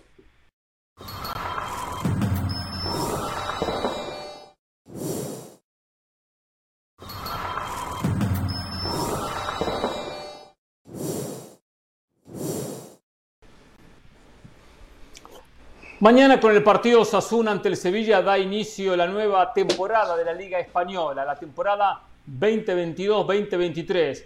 Muy particular como la mayoría de los campeonatos en el mundo porque en el medio hay un parate de 30 días, hasta un poquito más, por lo que va a ser la disputa de la Copa del Mundo. Por eso nos vamos a Barcelona, España, para conocer novedades de los equipos y especialmente del conjunto de Barcelona, con Moisés Llones, para que nos cuente todas las novedades del equipo culé y el famoso tema si pudo o no pudo inscribir los jugadores o qué va a hacer el conjunto que dirige Xavi y también a un hombre de la casa que como Moisés Llones a la hora, a la hora de hablar de fútbol comienza a patinar y no da la altura, dijo no, no, voy a traerme a una persona que sí sabe, Pa- Pablo Zabaleta. Con él vamos a poder hacer una pared, vamos a poder entendernos y hablar del comienzo de la liga de verdad, de verdad. ¿Cómo le va, señores? Bienvenidos, buenas tardes, buenas noches para ustedes. ¿Cómo le va, Moisés? Muy bien, Hernán. Eh, Saludos a ti, a toda la banda, a toda la audiencia, a todos los compañeros. Eh, noche muy húmeda, ¿eh, Pablo? En, Sí, en bastante, Barcelona. bastante calor. Ahora mejor, ¿eh? La tarde estaba más. Hace, hace calor, no, no corre el aire, no hay brisa. Pero bueno, hay que aguantar aquí estoicamente porque estamos a pocas horas de que inicie el nuevo Campeonato Nacional de Liga. Mañana en el Sadar de Pamplona, primer partido. Muy buen partido. Sí. Osasuna-Sevilla. Y bueno, y con la expectación lógica para ver qué sucede, no solo con el Barça, que evidentemente tiene mucho foco mediático, sino yo creo que lo que está viviendo el fútbol español es una representación de cómo está económicamente la liga, porque no solo el Barça no puede inscribir, sino que hay varios clubes que están teniendo problemas. Sí, un inconveniente realmente, un problema a, a horas que dé comienzo esta, esta nueva temporada. En el saludo a Pablo. Pablo, a ver, ¿qué, qué podemos esperar esta temporada? ¿Algo diferente a las anteriores? ¿O veremos algo muy similar, especialmente pensando en la competencia del título, en un Real Madrid, en un Barcelona Atlético Madrid, más allá de lo que pasó en la última temporada, que fue un poco atípica por lo que nos mostró Barcelona en el primer semestre? ¿Qué esperas, Pablo, en este campeonato? ¿Qué tal, chicos? ¿Cómo están? Un placer. La verdad que me espero una liga por lo menos de dos o tres. Eh, quiero pensar que va a ser una temporada con, un Barcelona que va a terminar de resolver los problemas que tiene y podrá inscribir a todos los fichajes nuevos y, poder tener una plantilla nuevamente competitiva como para poder estar a la altura esta temporada y pelear con, el Real Madrid que está este, aguantando prácticamente el mismo bloque que la temporada pasada. Un Atlético Madrid sin duda que siempre con ese gen competitivo que tiene y que a ver si, si logra estar también ahí en la pelea. Y después, bueno, la Europa League como siempre, entre los equipos Villarreal, Sevilla, Betis, este, todos estos equipos que también son equipos que juegan muy bien al fútbol, que tienen jugadores que están incorporando de buen pie, de calidad y que no tengo duda que va a ser una temporada este, muy apasionante. A ver, eh, Moisés, tema Barcelona, inscripción de los jugadores. Eh, ¿Cómo está el tema a estas horas? Son seis futbolistas que no están inscritos, entre ellos Lewandowski, entre ellos Rafinha, el propio Dembélé. Hoy Xavi no puede contar con ellos. Estamos en lo correcto. ¿Y qué, ¿Y qué piensan hacer en las próximas horas para que pueda contar con dichos futbolistas? Bueno, son siete, no seis, son cinco fichajes, más eh, Ousmane Dembélé y Sergi Roberto que renovaron su contrato. Eh, Ronald Araujo va por fuera, va por parte porque echa la ley, echa la trampa. Le pueden aplicar el contrato anterior porque es una renovación, es decir, por ahí el Barça puede tener unas en la manga para poder colar a Ronald Araujo. Eh, la situación es la que hemos venido contando las últimas semanas en, en ESPN y que a mucha gente parece que le moleste que contemos lo que hay, es decir, que el Barça no puede inscribir jugadores. Eh, eh, hasta el momento se han aplicado o se han activado, mejor dicho, tres palancas. Una sirvió para salvar el presupuesto y que la Junta no tuviese que avalar con su patrimonio las pérdidas que había generado el curso. Uno. Dos. La segunda, para poder empezar a recaudar fondos y poder comprar jugadores. Con la tercera se creía, una vez hecho parte de los fichajes, que se podían acabar de publicar más contrataciones y ya se podría inscribir futbolistas, pero se dieron cuenta que no y necesitan una cuarta que tendría que ser de algo más de 100 millones de euros. Y desde el entorno del club comenzaron a vender hace unos días, y era una realidad la venta de esa cuarta palanca, y a esta hora de la noche, a falta de dos días para que empiece el campeonato, todo sigue parado. Es decir, el Barça está activo, está buscando soluciones para poder arreglar este desaguisado, eh, no consigue convencer a Frenkie de Jong para que se vaya al Chelsea. Parece que el Manchester United ya esté completamente descartado. Tampoco está capacitado como para dar la libertad, entre comillas, a un Titi, a Bradway o a Depay, que podrían generar con su salida algo de espacio en la masa salarial. Y el Barça ha hecho parte del trabajo, un trabajo importante, que es reforzarse con futbolistas que realmente venían a trufar lo que necesitaba el equipo. Ahora le queda la guinda, le queda la clave de todo, que es poder generar el espacio en el fair financiero para poder inscribir a los futbolistas y que Xavi Hernández desde el primer día de partido oficial pueda contar con ellos. Lamentable ¿eh? esta situación y estos problemas que tiene el Taneo que intenta trabajar un equipo se hace tan pero tan difícil cuando no sabe si puede contar con los propios futbolistas. Eh, Pablo, el Real Madrid no se reforzó tanto como en otras temporadas. Eh, la llegada de Ruger como defensa central, eh, su manía al medio. Hoy tiene que preocuparse más de la cuenta por este Barcelona, independientemente del tema de las inscripciones, porque uno piensa que a la larga va a lograr inscribir a Rafinha, a Lewandowski, eh, a Koundé y a todas las nuevas caras que tiene el equipo de, de, Xavi es para tomar la liga de otra manera para este Real Madrid, diciendo, ojo con el de enfrente, está reforzado hasta los dientes y puede ser una liga donde se nos puede complicar más de lo pensado? Sí, sin dudas. Este, más allá, como bien dijiste, el Real Madrid ahora mismo mantiene eh, prácticamente el mismo bloque de la temporada pasada, que de un fútbol muy equilibrado, contundente, porque al final ganó la liga de punta a punta, no, no tuvo nadie que le pudiera seguir termina también incluso ganando competiciones europeas y hoy yo creo que Ancelotti está muy contento con el desempeño de prácticamente del plantel y los jugadores y al final pueden llegar poco refuerzo en, determinadas posiciones que puedan de alguna manera darle alternativa a este Real Madrid, pero yo creo que sin lugar a dudas que ellos saben de que no va a ser una temporada igual a la, a la anterior. El Barcelona ahora mismo yo creo que al final este, lograrán inscribir a, a, estos jugadores que mencionábamos anteriormente. Será un equipo mucho más competitivo, con una idea desarrollada que Xavi ya viene haciéndolo de la temporada pasada, que saben que tiene bastante potencial, sobre todo en ataque, y, se la va a poner difícil al Real Madrid. Así que bueno, en este caso yo creo que Ancelotti y los jugadores este, lo saben, pero, pero bueno, esta confianza que le está dando ahora mismo el entrenador del Real Madrid al equipo, diciéndole Ahora mismo no tengo intención de sumar mucha gente, confío en lo que tengo, más allá que alguna incorporación seguramente vendrá, pero, pero bueno, este, es un poco lo que decía antes, seguramente va a ser una liga mucho más disputada entre los dos equipos. Moisés, ¿sabes? A ver, especulemos un poquito con los 11 del Barcelona, con todas estas ausencias, pensando el partido ante el Rayo Vallecano del sábado, transmisión de ESPN Plus. Eh, lo vamos armando entre todos. Ter Stegen está, así que no hay problema, está inscrito. Eh, Araujo Hernán, perdona. Sí. ¿Con, ¿Con, las inscripciones o sin las inscripciones? No, no, sin, sin, sin, sin. los jugadores eh, eh, que tienen que inscribirse. Sin esos jugadores. O sea, pensando cómo hoy estaría resolviendo la situación Xavi en caso de no poder inscribir a los jugadores. O sea, sin Lewandowski, sin bueno, Rafinha. Eh, el, sí, yo creo que el equipo que tendría, creo que es un equipo competitivo. Hay que recordar que el Barça hasta el día de hoy en la pretemporada no ha tenido ninguna baja por lesión, creo que es algo importante. Eh, sí que es verdad que Christensen se, se quejó de unas molestias en el tobillo y luego molestias cervicales, pero, pero nada más.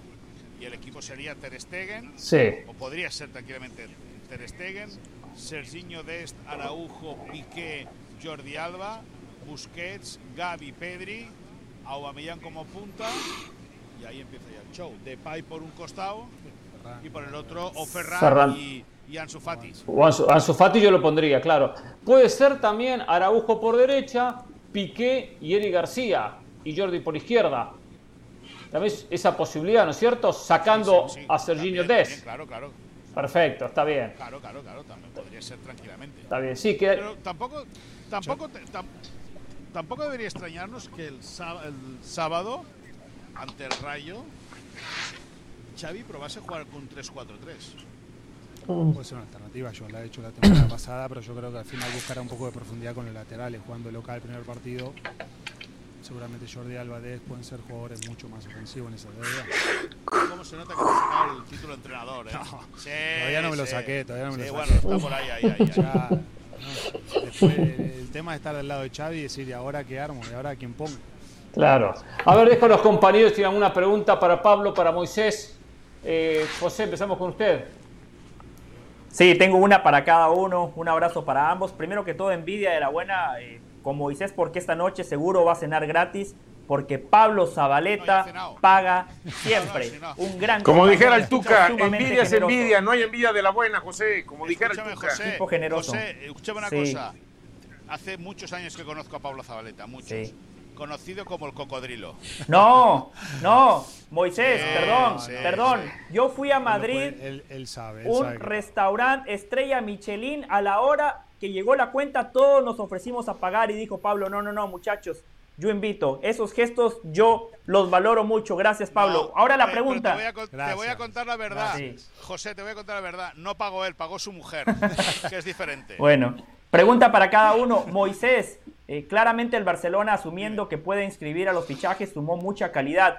¿Cuánto tiempo va a necesitar Xavi Hernández para engranar la máquina y para que el equipo esté a la altura que pretende Xavi? Y para Pablo, tomando en cuenta que fue un futbolista que compitió al más alto nivel, me gustaría que me lleve a la interna del Real Madrid de manera hipotética, si él estuviera en ese vestuario y escucha que, oh, el Madrid gana por los árbitros. Uh, el Madrid gana porque eh, tiene suerte. suerte en los sorteos. O el Madrid le ganó al Liverpool de suerte porque pateó una vez nada más a la portería. ¿Cómo toma eso el futbolista? Bueno, yo creo que en ese caso siempre estás aislado de cualquier tipo de comentario. Yo creo que siempre lo más importante es eh, lo que quiere el entrenador, lo que espera del equipo y a partir de ahí si vas ganando, yo creo vas este, agarrando confianza, eh, es lo que te da resultado, es lo que te hace sentir importante y, a partir de eso ya te aislás de, cualquier otra este, situación externa que no tenga que ver simplemente con lo, con lo, con lo futbolístico. Eh, siempre el, el jugador trata de estar aislado en ese tipo de situaciones porque mm, no hay mejor cosa que ganar, que es lo más importante en el fútbol. Las maneras muchas veces las podemos discutir, pero si el entrenador este, está contento con lo que ve y eso le genera confianza al futbolista, ¿para qué cambiar? Y, ya está. Después si estás en un equipo grande muchas veces este, hay decisiones arbitrales que te pueden favorecer o no y, y po- podrá abrir- eh, haber algún tipo de debate, pero no, no, no, uno no va a estar pendiente siempre de lo que se pueda decir o no. Al final la cabeza está puesta siempre en el próximo partido y a partir de ahí jugar y hacer lo mejor posible. Y en relación a lo que preguntabas, José, yo creo que Xavi tiene al equipo muy bien engranado. Es decir, eh, evidentemente van a tener que adaptarse, por ejemplo, Lewandowski a, a- tampoco al juego de extremos, porque con, eh, con, Guardiola en el Bayern, con Robben y Riverilla jugaba con extremos, es decir, o, o luego con Coman, con Nabri, es decir, que al final eh, eh, eh, Robert Lewandowski sabe jugar bien con extremos, además es un futbolista que se ofrece mucho a venir desde la segunda línea para abrir hueco para que las bandas tengan más profundidad. Eh, creo que ha firmado jugadores que entienden bien lo que quiere el Barça. Eh, Christensen es un jugador con una salida muy limpia de balón. Koundé es contundente y también tiene una salida limpia de balón. Es decir, los centrocampistas eh, eh, como que sí viene a aportar el músculo y le va a dar calidad al centro del campo, a la que ya tienen Busquets, Pedri, Gavi, es decir, eh, creo que a Xavi le preocupa más a día de hoy que la Porta cumpla su palabra, que no le falle, que tenga inscritos los jugadores para el primer partido de liga, mm. que la capacidad de sacrificio y de entrega o de capacidad para entender su idea de juego que pueda tener la plantilla. Claro. Claro. Claro, eh, yo siguiendo con la dinámica de, de José, par de preguntas. Eh, para Pablo en el saludo. Pablo, por un tema natural nos concentramos en Real Madrid y Barcelona, pero viendo un poquito hacia la acera del frente, hacia el Atlético de Madrid, ¿hasta dónde realmente le podemos exigir y qué podemos esperar del equipo de Diego Pablo Simeone y para Moy, Ferran Torres, Moy, porque ayer hablábamos del sustituto de Lewandowski si se van algunos jugadores. Ferran Torres pudiese jugar esa posición de 9, ¿está para cumplir con, la expectativa que hay alrededor de lo que se pagó por él? Bueno, yo, eh, si me permites, Pablo, arranco yo.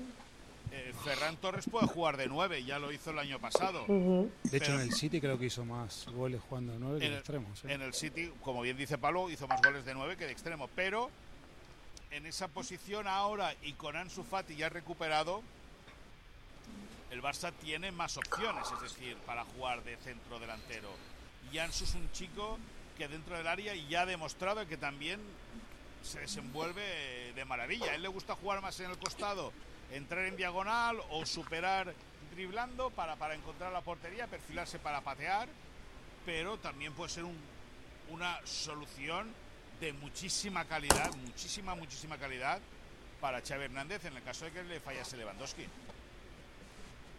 Anso. Richard. O, sin, dudas, sin dudas. Con respecto al Atlético Madrid, a ver, yo creo que por plantel y por lo que viene haciendo los últimos años el Cholo y el equipo, al final sí que está considerado a ser uno de los, equipos que esté peleándole al Barça y al Real Madrid por plantel a ver, la llegada de Witzel, un jugador de experiencia que quizás le pueda aportar un poquitito al, centro del campo equilibrio, sobre todo también al, juego aéreo, a lo que Simone muchas veces le da bastante importancia.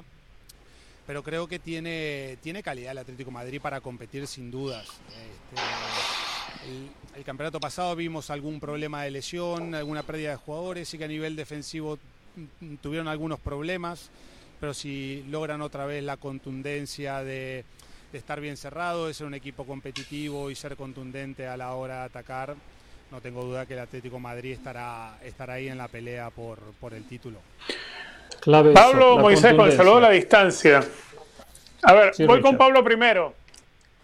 Pablo, metiéndose en la piel de jugadores como Frankie de Jong, como Memphis Depay, como los jugadores que de pronto Barcelona quiere dar salida y el jugador se quiere quedar porque es año de mundial, porque quiere estar en un equipo que pinta para ser protagonista y quiere llegar en buen ritmo para la Copa del Mundo y no que lo manden a cualquier otro lado. ¿Cómo maneja eso emocionalmente el jugador a pocas horas para el arranque de la liga? Para Moisés, eh, ¿en qué estatus está eso que hoy surgió como rumor? Si Memphis Depay estaría la Juventus de Turín interesado en, en su servicio. ¿Es viable lo de Memphis irse a la Juventus de Turín? Igualmente sobre eh, Frankie de Jong al Chelsea. Bueno, lo de, lo de Frankie de Jong al Chelsea y lo de Memphis Depay a la Juventus lo hemos contado ya en ESPN hace semanas. Eh, lo, de, lo lo hablamos cuando el Barça, en la previa del partido que jugó en Miami, primer partido de pretemporada, eh, ahí explicamos que el Chelsea era uno de los clubes que, eh, ante la constante negativa del holandés a ir a jugar al Manchester United, pues podía venir el Chelsea a llamar a la puerta. Eh, luego el caso de Memphis Depay también, la, Juventus sí que está interesada en él. La información que tenemos es que para la Juve Memphis no es la primera opción. Ahora Memphis Depay lo tiene claro. Es decir, eh, vino el año pasado cuando la situación era muy complicada en el Barça por expreso deseo y por ganas de colaborar con Ronald Koeman aterrizó Memphis Depay aquí. Firmó solamente por dos años, es decir, que eh, si empieza esta temporada con el Barça, al final de esta será libre y el jugador ahora le dice al Barça, si queréis que me vaya, me voy, pero me pagáis el año que me queda de contrato y me dais la carta de libertad. Sí, es una pena, es una pena la situación, sobre todo la de Frankie de Jong, ¿no? Mm, que un poquito la, la gente el otro día no lo recibió de la mejor manera.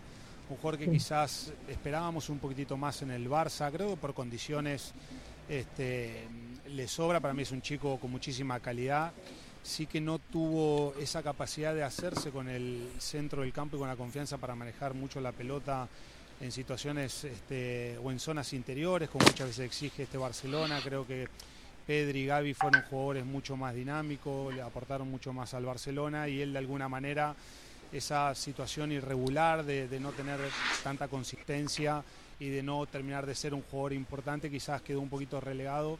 Y hoy se ve en una situación donde el Barcelona necesita sacarse un poco jugadores de encima y puede ser uno de los, de los apuntados, pero teniendo en cuenta que es un, año mundialista, el jugador al final se renueva y estos cuatro o cinco meses previo al mundial son muy importantes, sobre todo para la continuidad del jugador, para llegar en buenas condiciones.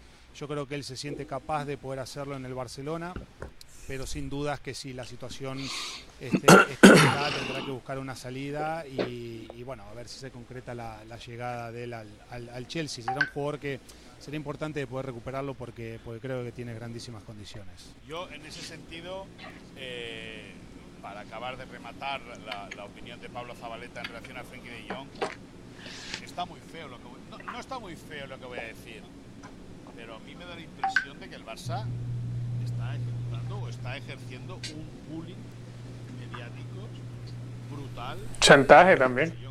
Porque te empujan a irte, pero a la vez el presidente dice que quiere que se quede, pero si te vas mejor. Y... No, o el propio Xavi siempre manifestó el deseo Exacto, de querer quedarse. de que Entonces, quedara. si el técnico está considerando que es un jugador importante para Sí, el pero plantel, luego también Pablo eh, Xavi dijo que sí, que era muy importante, pero que primaba la situación económica de la entidad. Es decir, y si, y si tú tienes contrato con un club, che, igual que cuando un jugador se dicen que se quiere ir, se va, tiene que respetar que si se quiere quedar, se quede. Claro. Ah. Dionisio, ¿alguna pregunta para los compañeros? Sí, sí, sí, sí, sí. Yo tengo eh, una para cada uno, pero primero se la voy a hacer a, a Pablo justamente y después a, a Moisés.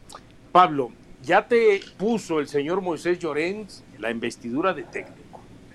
Tú eres hoy el Es que lo técnico. Tú eres hoy el técnico del Barcelona. De los No, siete imposible. que están inscritos, Imposible. de los siete que no puede inscribir, tienes que mandarle a la directiva tu listita. Por lo menos necesito estos cuatro. ¿Cuáles son los que se quedan? Bueno, yo creo que, a ver, eh, Lewandowski obviamente creo prioridad número uno para, para Xavi, para Barcelona. Dembélé creo que es un jugador también muy necesario, sobre todo para lo que necesita el Barça. Este, la defensa con De Christensen creo que también van a ser importantes.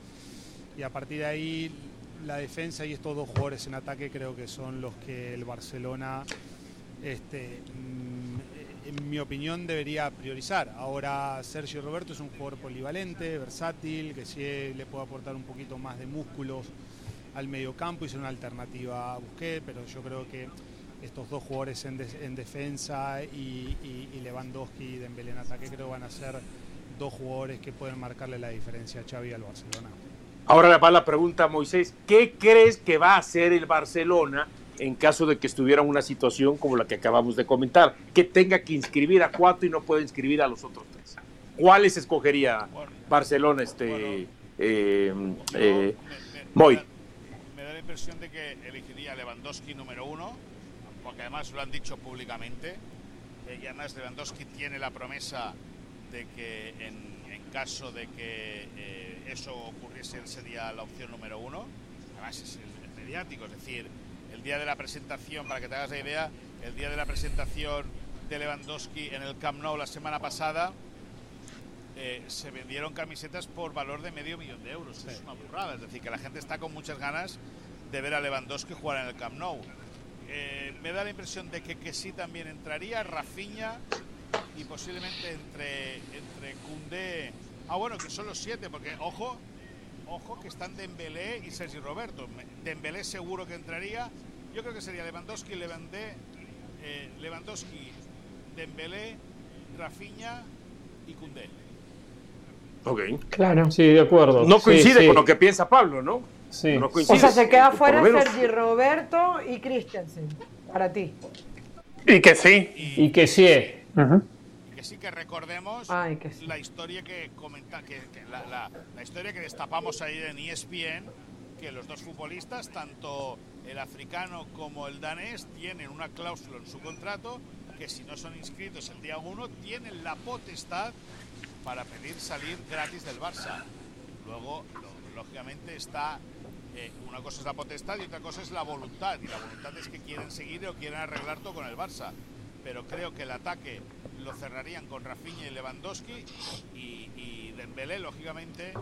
Y luego Jules Koundé, creo que es un defensa que a Xavi Hernández le, gusta mucho y que eh, la polivalencia le podría ayudar mucho en un partido como el, como el del Rayo.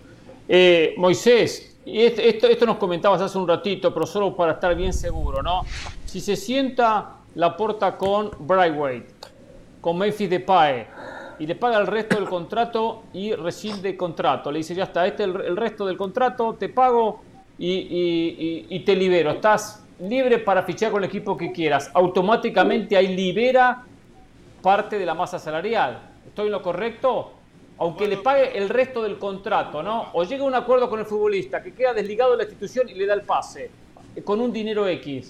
Ya ahí queda, por lo menos ese dinero que, que resta por pagar, le, le abre la posibilidad para escribir a otro.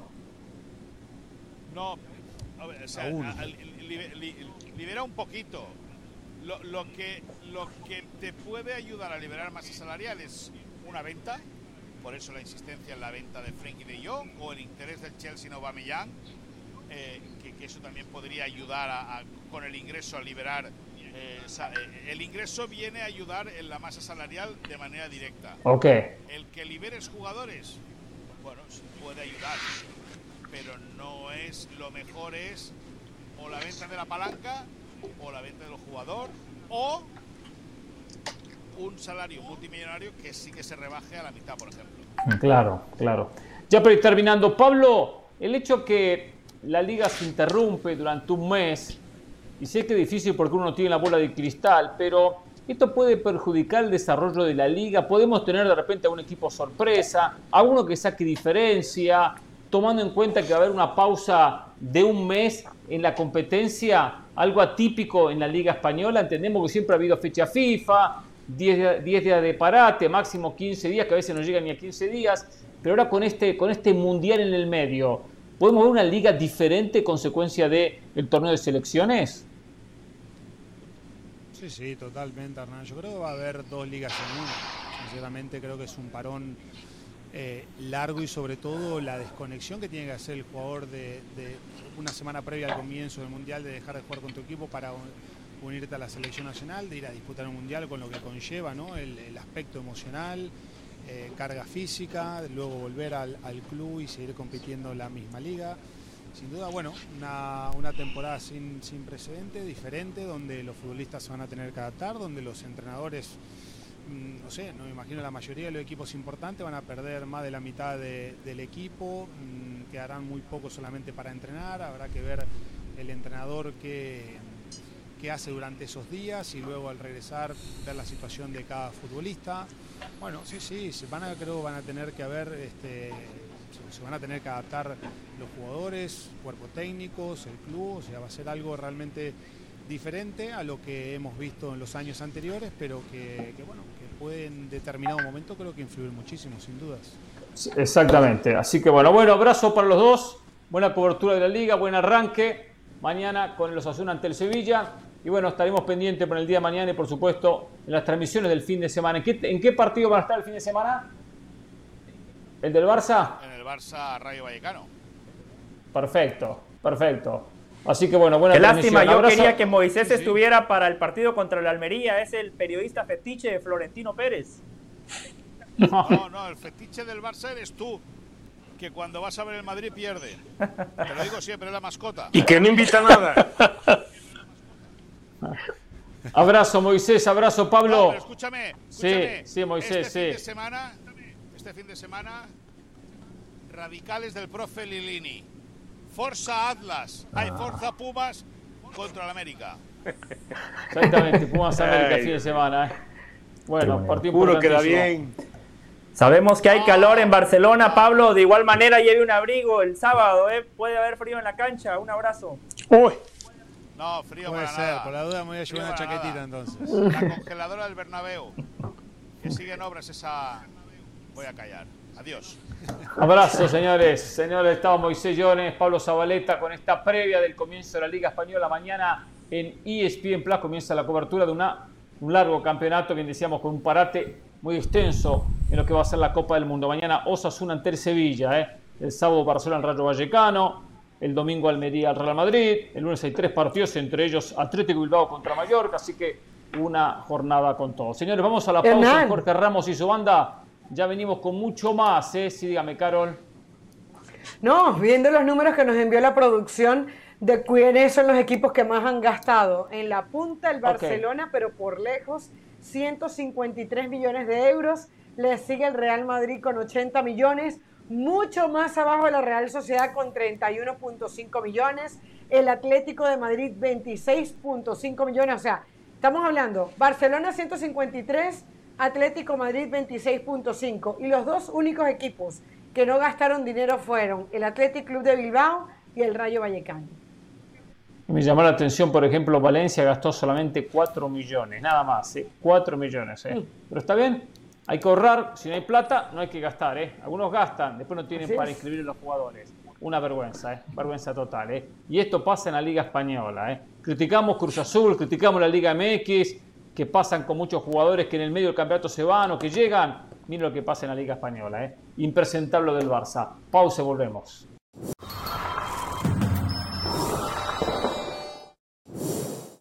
Más allá del juego hay algo en lo que todos vamos a coincidir. A todos nos gusta ganar. Por eso tienes que conocer los precios sorprendentemente bajos de seguro de auto de State Farm. Contacta a un agente llamando al 1-800 State Farm. Como un buen vecino, State Farm está ahí.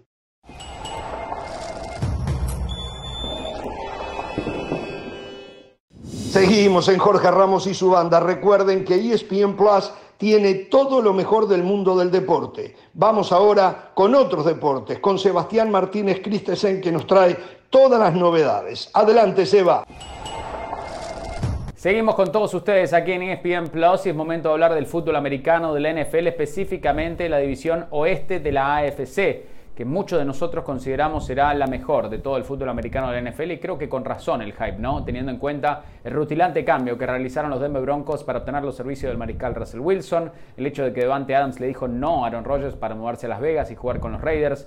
Entiendo que Tyreek Hill ya no está con los Kansas City Chiefs, pero la última vez que me fijé, Patrick Mahomes seguía siendo su mariscal y la evolución de Justin Herbert, el cielo es el límite. Parece chico además de los refuerzos que han sumado los Chargers. Sin embargo, más allá de los mariscales, de los jugadores ofensivos que se llevan los reflectores, uno pudiese alegar que será la defensiva, las defensivas de estos equipos las que terminen definiendo la división.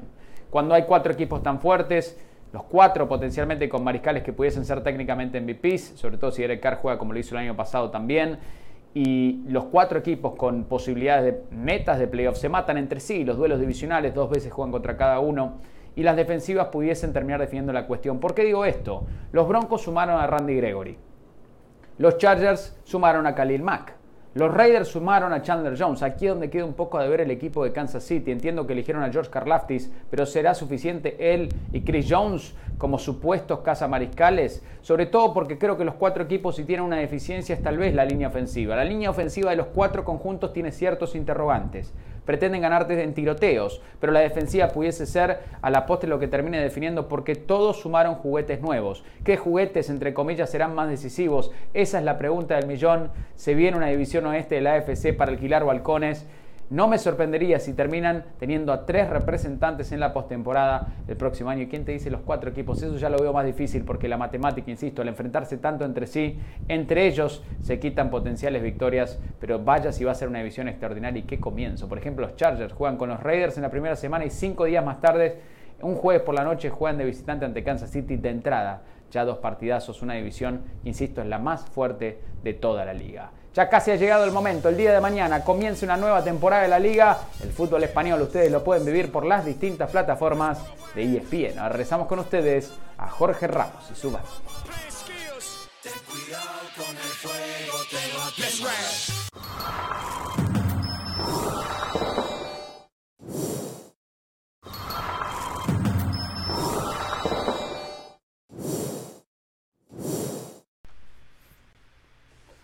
Fin de semana pasado, Henry Martín marcó dos goles en la victoria de su equipo América ante Juárez 2 a 0. Vino una buena racha positiva en la liga. También había marcado en aquellos partidos amistosos ante el Real Madrid, ante el Manchester City. Y levantó la mano y dijo algo así como que si rendí frente a los rivales europeos y marqué diferencias, ¿cómo no puedo marcar Agarró valor, diferencias agarró valor. en la Copa del Mundo? Perdón, alguien me hablaba. No, no Que agarró qué me valor, dije yo. Oh, oh, no, pensé que Agarró va- interna. O sea, agarró no, valor de más. Pereira. Me parece perfecto. Aplaudo lo de Henry Martín, Dionisio. Aplaudo lo de Henry Martín. Porque hay que hablar, ¿Cómo? hay que venderse, hay que cacarearse el huevo. Dionisio, no ¿Cómo? quedarse Pero si usted lo mató, pero si usted No, lo ha venido matando todos estos tiempos vamos a diciendo que no es delantero para el América y que si no es para el América tampoco Pero es para el... No, discúlpeme, que de Quiero que pronto el entienda. señor Richard Méndez, que hace su carita que así, entienda. porque a lo mejor le, le molesta en algo entienda, este, lo que entienda estamos hablando usted y yo, Espere, no se lo entienda lo recordó. Caro no se lo Aplaudo lo recordó, José no se lo recordó. Yo sí se lo recuerdo. Está bien, pero quiero que escuche. Aplaudo lo que declaró. Si tiene nivel o no tiene nivel para la selección por América es otra historia que la vamos a analizar. No tengo problema de analizarla. Yo aplaudo lo que declaró, que se tiene confianza en sí mismo, que dice puedo jugar el Mundial, ya enfrenté a los mejores defensores del mundo contra los mejores equipos del mundo y marqué goles. Eso es lo que hago referencia, que habló, que no se quedó callado, no se quedó bueno esperando, no sé qué no, va y declara, eso es lo que aplaudo. Ahora, ahora, nivel futbolístico, América claro que necesita otro 9. Lo de Henry Martín por momentos es muy bueno, por momentos es muy malo. En la selección, dadas las circunstancias, hoy yo lo llevo como tercer delantero. Como tercer delantero lo llevo. Por encima, ¿Cómo? por supuesto, de Santiago ¿Tercero? Jiménez. Como tercer delantero, detrás de Funes Mori y por supuesto detrás de, de Raúl Jiménez. Con dos Pero goles que le mete a Juárez, declara. ¿cómo cambia usted su comentario, eh? Con dos goles que le mete a Juárez, ¿cómo cambia su comentario? Lo había Pero dejado no. fuera de la selección También. y ahora No, no, sí no, lo convoca no, a la selección no, por dos no, goles no. contra Juárez. Usted está Por favor, mintiendo. Yo Pereira, nunca lo dejé sea fuera de la selección. Sea serio. Nunca lo dejé no fuera de la selección. A ver, por favor. solo le pregunto, ¿por qué no? Usted dice, usted dice mentiras al aire. Usted dice mentiras al aire. ¿Cuándo yo lo dejé fuera? No, yo puedo dicho, pedir cuando revisión dejé- de VAR. Acuérdese que cuando aquel que me pidió revisión la de, VAR quedó. Se hizo chiquito en la mesa Cuando- después y lo corrieron a los cuando- 3, 4 días. Cuando lo dejé fuera de la selección, ¿a quién puse? ¿A quién puse? A ver, dígame. A Funes Mori y puso, no Sí. recuerdo a quién más, pero Funes Mori No. y Raúl Jiménez y no recuerdo a quién más. No, Ra- No sé si a- dije a- Alan Raúl, Pulido Raúl Jiménez, o a- Funes o a Mori, Raúl Macías. Jiménez, escuche bien. Raúl Jiménez, Funes Mori y Henry Martín. Es lo que hay.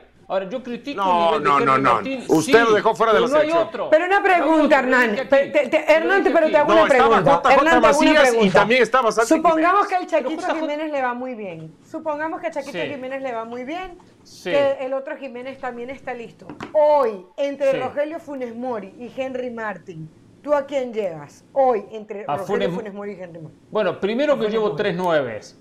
Si tengo que llevar dos nueves, porque van 26, no van Ya empezó, 23. ya empezó con las 26. excusas. Ya empezó. Sí. No, nada más le- la pregunta fue Dionisio, directa. Usted no responde excusa. directo, punto. A Funes Mori. a no, Funes no, Mori. sí. para- na- nadie le pidió argumentos. Funes Le pidieron a quién lleva. A Diga, Funes escoja, Mori, ya, punto, ya- ya se ya acabó. respondí. Entre los dos Ah, a Funes, Funes Mori. Mori. Ok, está bien. Usted sigue pensando que, que es Funes Mori. Yo sigo pensando que es Henry Juan, Martin. ¿qué? Que se dé usted vuelta en una semana. Primero, primero yo para, para, para Estrada, estar claros, no venga para estar decir, claros, no, perdón, para del estar Valle, a mí me claros. molesta que del Sí. Valle, que, perdón, del Valle, yo sé que soy muy, eh, que usted nunca interrumpe, me estoy portando mal con usted. yo no doy vuelta una tranquilo. semana.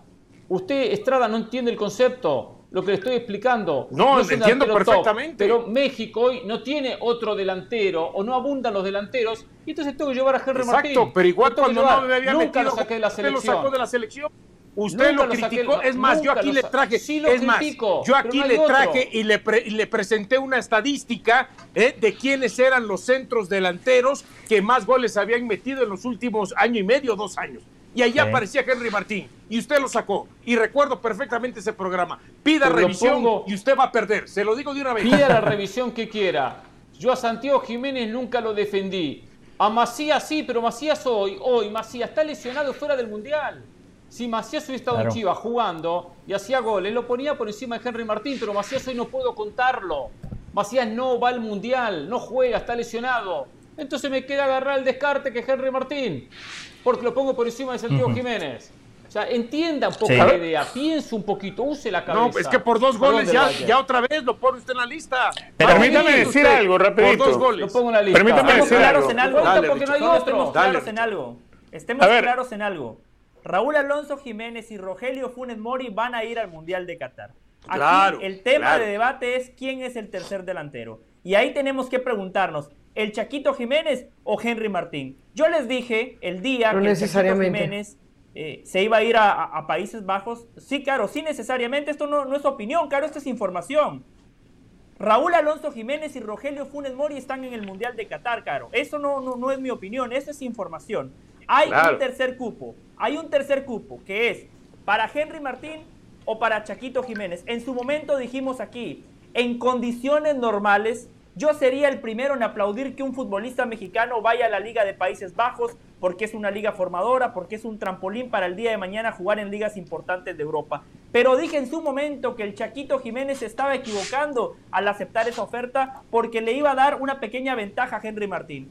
Cuando Chaquito. Jiménez recibió esa oferta, Chaquito Jiménez era el goleador de la Liga MX con cinco tantos. Chaquito Jiménez no ha podido jugar Tres en de los penal. últimos dos partidos de la liga. Tres de penal, perfecto, pero cuentan igual, cuentan igual. Chaquito No, no cuenta Jiménez igual. no jugó las últimas dos jornadas Si de la no, liga. pregúntele a Messi que falló un penal contra el Real Contra Madrid y dejó fuera al Paris Saint Germain. Solo para establecer el punto, fíjense la ventaja que dio Chaquito.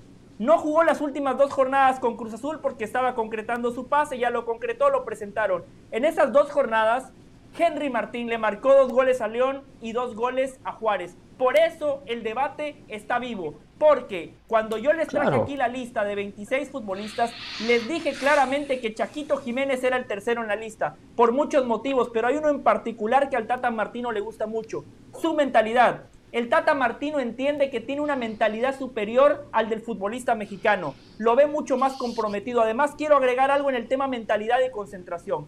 Mi compañero Héctor Huerta, ayer, ayer en YouTube, que compartí con él, tiró una información que nosotros nunca la tiramos aquí porque es una información sensible. Es una infor- Él información tiene buena sensible. información, ¿eh?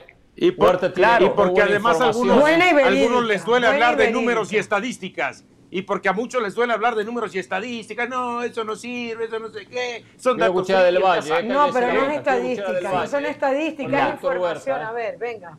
No, pero imagino La información, la información que dio Héctor Huerta. El hermano de Henry Martín está en la cárcel en este momento, supuestamente por un crimen que cometió Henry Martín. Información de Héctor Huerta. El hermano ¿Eso de dijo al Henry aire? Martín asumió el Pero mea espere, culpa. ¿Eso lo dijo para al aire o la hermano. pausa? No, no, no, lo dijo al aire. El señor Héctor Huerta lo dijo ese- al aire, Hernán, por eso no tengo ningún problema en repetirlo. Claro, Upa. el hermano de Henry Martín, no, ni siquiera voy a decir la agresión porque es un tema muy sensible.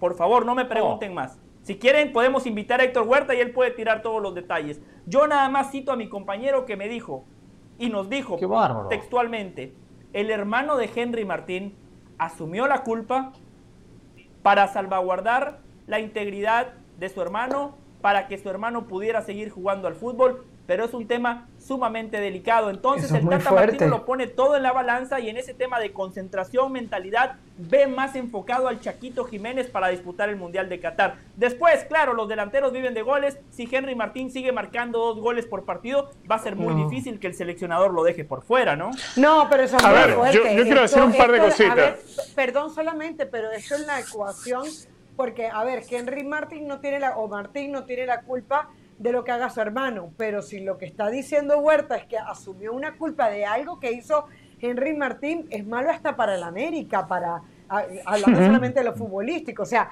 la ecuación cambia por completo. Esto me hace pensar a mí que ahí Henry Martín, ni porque marque todos los goles, va, va a tener ese chance. Te dejo, Richard. A ver, yo solamente tengo un par de cosas, ¿no? Dejando, dejando de lado esta información que ya nos comparte José y que, bueno, habrá que investigarla y uno tendrá que tratar de escudriñar para ver si uno, si uno logra enterarse algo más allá de lo que ya ha dicho Héctor Huerta. Dos cosas. Creo que el Tata Martino interpreta bien que un futbolista que está en el extranjero, aunque no esté haciendo goles, es más y tiene mejor capacidad para ir a una Copa del Mundo por roce, por diferencia de campeonato en el cual está en la liga que lo que sucede dentro del entorno de la Liga Mexicana. Eso por un lado. Por el otro, por muy bien que le estén saliendo las cosas a Henry Martín, y yo entiendo y aplaudo que sí, cuando usted hace algo, que usted sea como la gallina, puso un huevo y hay que cacarear. Pero yo creo que cuando se está hablando de selección, cuando se está hablando de ganarse un lugar, eh, una cosa es levantar la mano haciendo goles y otra cosa es levantar la mano haciendo goles y, dando avisos y dando gritos y, e implorando que se le tome en cuenta. El técnico es el que va a decir quién va y quién no va, y ningún jugador le va a venir a hacer peticiones públicas. Me parece que así es, tan mal está acaso el, eh, el, entorno de la selección mexicana como para que un jugador después de hacer goles tenga que él, proponerse o postularse para ser llamado a la selección. Méndez, tan mal está. Richard, a mí me parece que está respondiendo a una inquietud. Él está respondiendo a algún periodista que le habrá preguntado, Richard, pero tiene que ser la respuesta que siempre se da. Estoy trabajando, es mi sueño, es el de todos. No, Richard, a veces no capaz para jugar el mundial? ¿Estás preparado para jugar el mundial? No, yo, y claro que sí, acabo de Yo lo que no pienso que está bien. está preparado para dar otro tipo de respuesta. Yo lo que pienso que no está bien en las declaraciones de Henry Martín es si le metí gol al Real Madrid y al Manchester City, como diciendo, estoy preparado hasta para jugar en Europa y si me llevan a Europa, lo más seguro es que si les hago goles a estos, le voy a hacer gol a, cualquier otro equipo de Europa. Esa es esa parte que a mí me suena un poquito, este, eh, ¿cómo se puede decir? En, engaña porque fueron exacto, arrogante, soberbia, eh, eh, alzada, creída. claro, Pereira lo ve bien porque está acostumbrado a eso, arrogancia, soberbia, eh, alzado. Eh, eh, me gusta la soberbia. de palabras cuando siempre Henry Martín ha sido un tipo más bien de perfil bajo. A ver, dicen. Bueno, ah, ahora no fue, ahora en este momento para eso. Dicen, ah, Funes Mori tiene la misma cantidad de goles que Henry Martín. Ah, pero la parte que no contamos es que Funes Mori ha sido titular en los siete partidos que jugó. Henry Martín ha jugado seis partidos, de los cuales en tres ha sido titular. La otra parte que no contamos es que Henry Martín marcó dos goles con la selección mexicana en eliminatorias, salvando seis puntos para la selección mexicana porque fueron de empate y de victoria. Lo de Funes Mori fue un gol contra Honduras cuando le ganaron tres goles por cero y él marcó el segundo gol.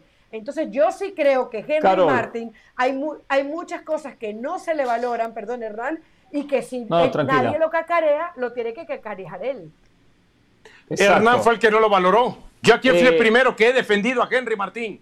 A Henry Martín. Pero no me gustan las declaraciones que termina dando. ¿Por qué no nada más se refirió a los goles, como dice José, que le clavó a León y a Juárez? Con eso, miren, ¿saben qué? Qué bueno, estoy enrachando, buen momento, cuatro goles, dos partidos, ¿Usted partidos oficiales. Eso nada más. ¿Usted lo lleva a Henry Martín o no? Mm, no sé, tengo mi duda. ¿eh? Bueno, a ver, ahí va. Ahí va, ahí va. Ahí va, ahí va. Desde la perspectiva de Dionisio, que no le gustan los naturalizados, yo lo llevo. Ahora, de acuerdo a lo que tiene que elegir el Tata, pues sí, la elección está entre Henry Martín y Santiago Jiménez.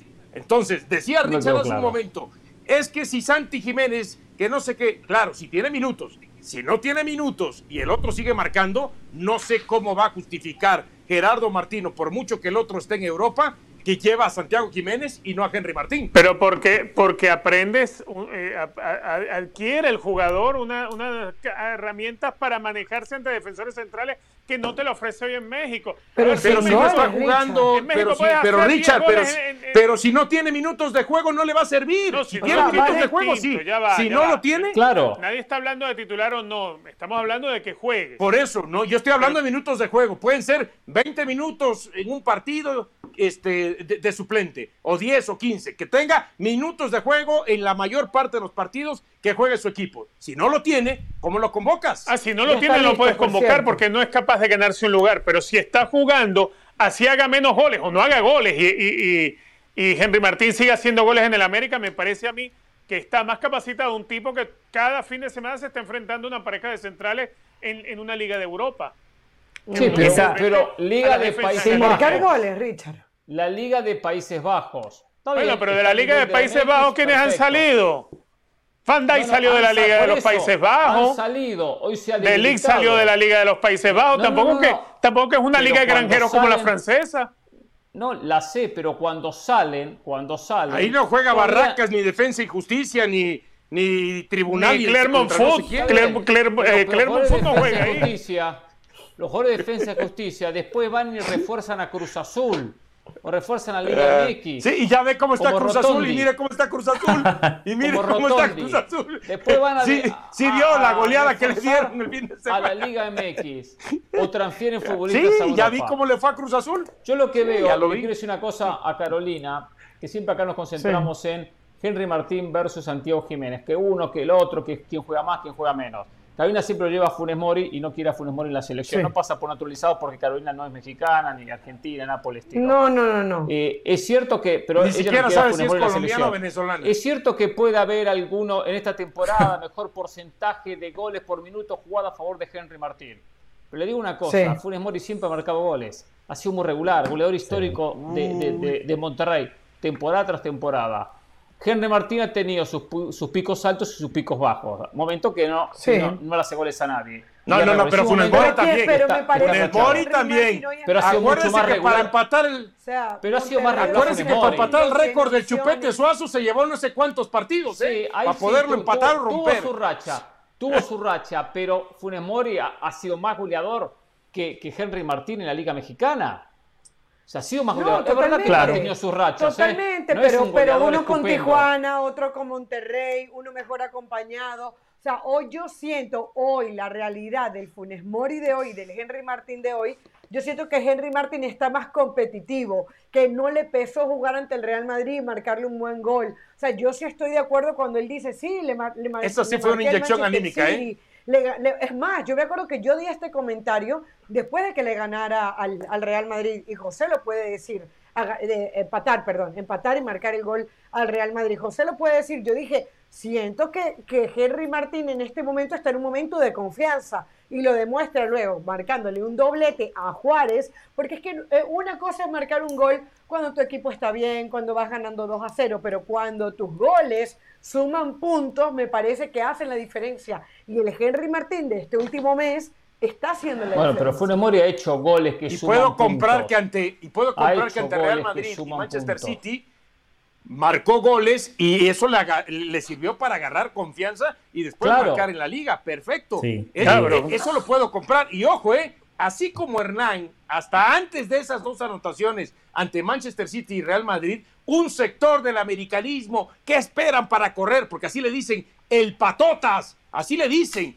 El al patotas Henry Martín es un vividor, está ahí de a gratis, no es jugador del América. Un sector del americanismo le cayó. Ah, pero ahora como ha metido goles, no, Henry, Claro. qué bárbaro. Bueno, es que- ídolo otra vez. A ver, yo Son- creo que debemos separar como del Hernán debate. Pereira, son como Hernán Pereira, pan que, que se dan a la Martín- vuelta. la Henry. Martín era la Me parece que hay que separar del debate los goles al Madrid y al Manchester City, me parece a mí, porque son partidos amistosos moleros de pretemporada. Que no lo magnifiquemos, hay que saber Bueno, pero- separar eso. Pero, pero a si él le dio confianza. Pero sí podemos reconocer que le dio Entonces, confianza. la- Sí, eso sí, le dio confianza, pero saquemos esos goles del debate. Saquemos esos goles del pero debate. hay otra cosa que Richard. tienen que poner en la mesa. Hay otra cosa que tienen que poner en la mesa, el gusto del entrenador y el sistema con el cual juega el entrenador. En ese partido que cita Carolina contra Jamaica, que Henry Martín ingresa y marca un gol, ese partido México lo estaba perdiendo, estaba contra las cuerdas y México termina jugando con dos delanteros. En el 4-3-3 del Tata Martino, Raúl Alonso Jiménez es el titular para Martino y creo que para nosotros también, a pesar del mal año que tuvo, a pesar de que a día de hoy está lesionado, creo que hay un consenso aquí en esta mesa y en México que el titular tiene que ser Raúl Alonso Jiménez. En ese De acuerdo. 4-3-3, el que tiene características más similares a las de Raúl Alonso Jiménez es Rogelio Funes Mori. Porque es goleador, pero cuando sale del área tiene mejor pie, tiene un fútbol más asociativo. Eh, Funes Mori, como Raúl Alonso Jiménez, también puede jugar de espaldas a la portería. Henry Martín es más potencia, es más un delantero de área, es más un definidor, es más un tipo que tiene que estar ahí para ponerle puntería al fútbol que le generen los compañeros. Raúl Alonso Jiménez y Rogelio Funes Mori, ambos le pueden poner puntería al fútbol, pero los dos también pueden ser generadores de fútbol. Y me parece que eso para Martino inclina un poquito la balanza. Sí, Hay del otro Valle habló de tres importante. jugadores en la Hay cancha. otro tema- Dijo otro 4-2-3-3. Hay otro tema importante en esto, que es la altura. La altura porque con equipos europeos son de contar con gente alta, en las dos áreas, defensivamente y ofensivamente. Funes Mori es un futbolista alto, creo que es un 86 que mide. Henry Martin no llega a un metro 80. Entonces, No, con pero si te vas por lo alto, ahí te, con vete con Santiago Jiménez también. Está bien, pero Santiago Jiménez mide menos que, menos que Funes Mori. Mide menos que Funes Mori y Santiago Jiménez. Ahorita le doy el dato para que no me ande usted de que después y que se cambie y que no sé qué. Mide menos que Sí, Funes. Mori. Funes Mori es alto, es alto. No, no llega a la altura de Jiménez, de Raúl Jiménez, pero sí está por encima de Santiago Jiménez. Entonces, es importantísimo en un mundial tener gente alta. En cada pelota sobre el área, en cada tiro libre so- sobre el área, en cada tiro esquina sobre el área, para bajar y defender. Y después, cuando se apuesta al centro para el centro delantero. Un centro delantero, como dice José, un solo punta, un solo 9, con mucho fútbol por fuera, con, con Tecatito, con el Chucky Lozano, y tener un delantero, un centro delantero que no es alto, o que no tiene una altura superior a los centros rivales, es un inconveniente, es un problema. Por lo tanto, por eso Sí. Funes Mori le saca, le saca una ventaja al propio... al Sí, propio tres centímetros, tres centímetros. Pasémoslo, pasémoslo limpio. Yo ya entendí a Caro. Yo ya entendí No, Caro. uno- Para ay, yo Caro- le estoy diciendo. 1.86 contra 1.89 es lo que tengo yo el dato que estoy viendo. 1.86, con, sí, contra uno, ¿cuánto? 89. ¿Quién 1.89? Sí, pero, Mori. el tema del No, altura yo va tengo asociado a también. Funes Mori Alto, 1.86. todo eso. Yo te- no, no, Funes Mori es 1.86. Henry Martín 1.85 1.78. Y Santiago No, yo estoy uno- hablando con 1.82. Santiago. 1.82. Ah, No, acá. Santiago, no. Santiago Jiménez 1.86, Funes Mori 1.85. Es lo que te, Oh, bien. estoy viendo acá el dato. Aquí me dan otro dato, está bien. Bueno, los muchachos crecen. por Mire, eso. Hernán, 1.89. pasémoslo Sí, limpio. este, Yo a Caro ya la Funes. entendí. Para Caro, y corríjame si estoy mal, para Caro, Raúl Alonso Jiménez número uno, Caro pone a Henry Martín número dos y creo que pone a Chaquito peleando con Funes Mori, para Caro. Para mí, Correcto. para mí, y creo, y creo que para el Tata Martino también, Raúl Alonso Jiménez número uno, Rogelio Funes Mori número dos y número tres a día de hoy, a pesar del momento de Henry Martín, Chaquito Jiménez sigue siendo el tercero. Caro y yo ya no la Indiscutible jugamos. eso. Yo quiero escuchar a Hernán, a Richard y a Dionisio. Yo estoy de acuerdo, ese es indiscutible, ese, ese es el trío en ese mismo orden, ese es el trío Bien, Richard. indiscutible. Del lado de la verdad, como siempre, Richard Méndez, venga más seguido a este programa. Yo se le dije. Si no vienen a hablar de Mesilena, yo vengo. Primero Raúl Jiménez, segundo Funes Mori, tercero Henry Martín. Para el Mundial. Mm. Los que tienen que ir y los que seguramente va a llevar Martín. Los que yo llevaría y los que va a llevar Martino. Le maté dos pájaros de un tiro. Porque Martino va a respetar a Henry Martín, que fue parte de todo el proceso. Dionisio tiene dudas. ¿Y Dionisio? Tiene dudas. tiene ¿Me puedes repetir?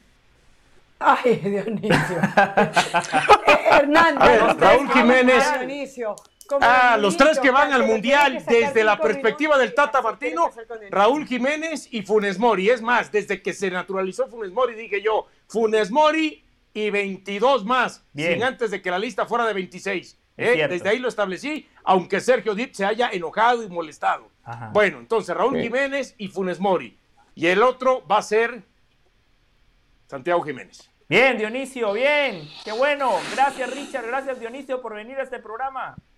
Bueno, entonces deja a. Henry Martín afuera, que era lo que le venía discutiendo hace dos semanas. Desde la perspectiva del Tata, dije, no desde la perspectiva de Dionisio Estrada. Si fuera la de Dionisio Estrada, Funes Mori no va porque no me gustan los naturalizados. Ah. Y va Henry y Ahora, va Santiago. Usted está con Dionisio, Caro entonces. Usted yo le pregunto, dejando, dejando de lado el tema de que es naturalizado, porque ya está, ya, ya es parte de la selección, del aspecto Claro, ya. futbolístico.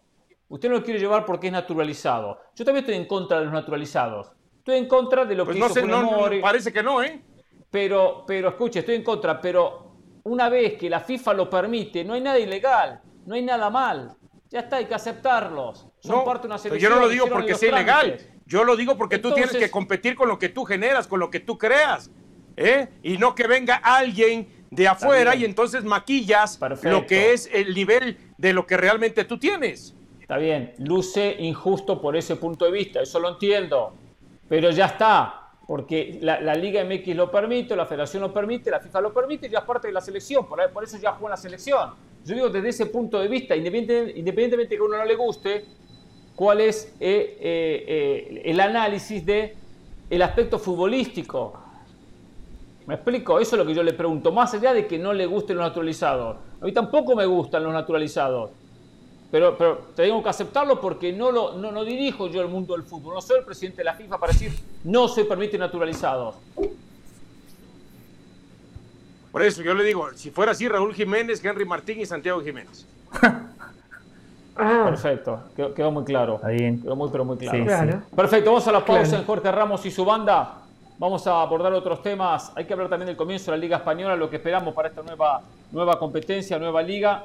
Hay muchos temas pendientes. Lo que hablaron de Messi, lo que dijeron en Francia de Lionel Messi, ¿eh? la otra cara de la realidad. de Uh, vamos a hablar otra de la ¿eh? Y Chivas, con problemas, Chivas, problemas y problemas. ¿Cuánto aguanta Ricardo Cadena? ¿Llega el sábado? Seguramente sí. ¿Será su despedida? Seguramente también. Volvemos.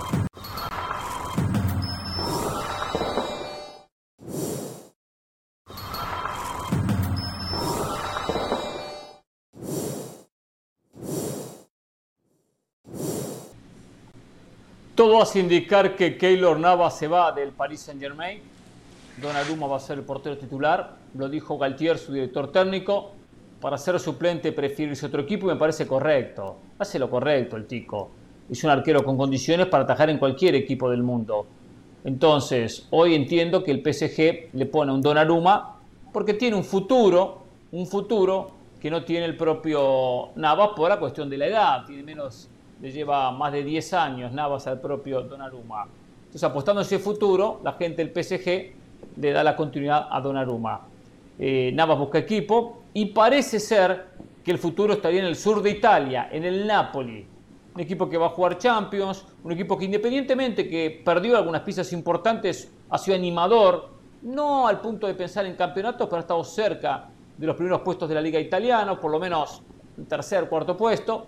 Y bueno, sería bueno para Navas que más allá de, de lo que es poder jugar cada fin de semana, también es importante que tenga ritmo y que pueda jugar para llegar bien a la Copa del Mundo. Si se va al Napoli, hace, hace lo correcto. Ya su etapa en el PSG ya pasó. Ya ganó lo que tuvo que ganar, no va a jugar, va a ser suplente. Le queda poco como portero con sus 35 años, por lo tanto, mejor que se busque otro equipo. ¿Coincidimos? ¿Estamos de acuerdo, José?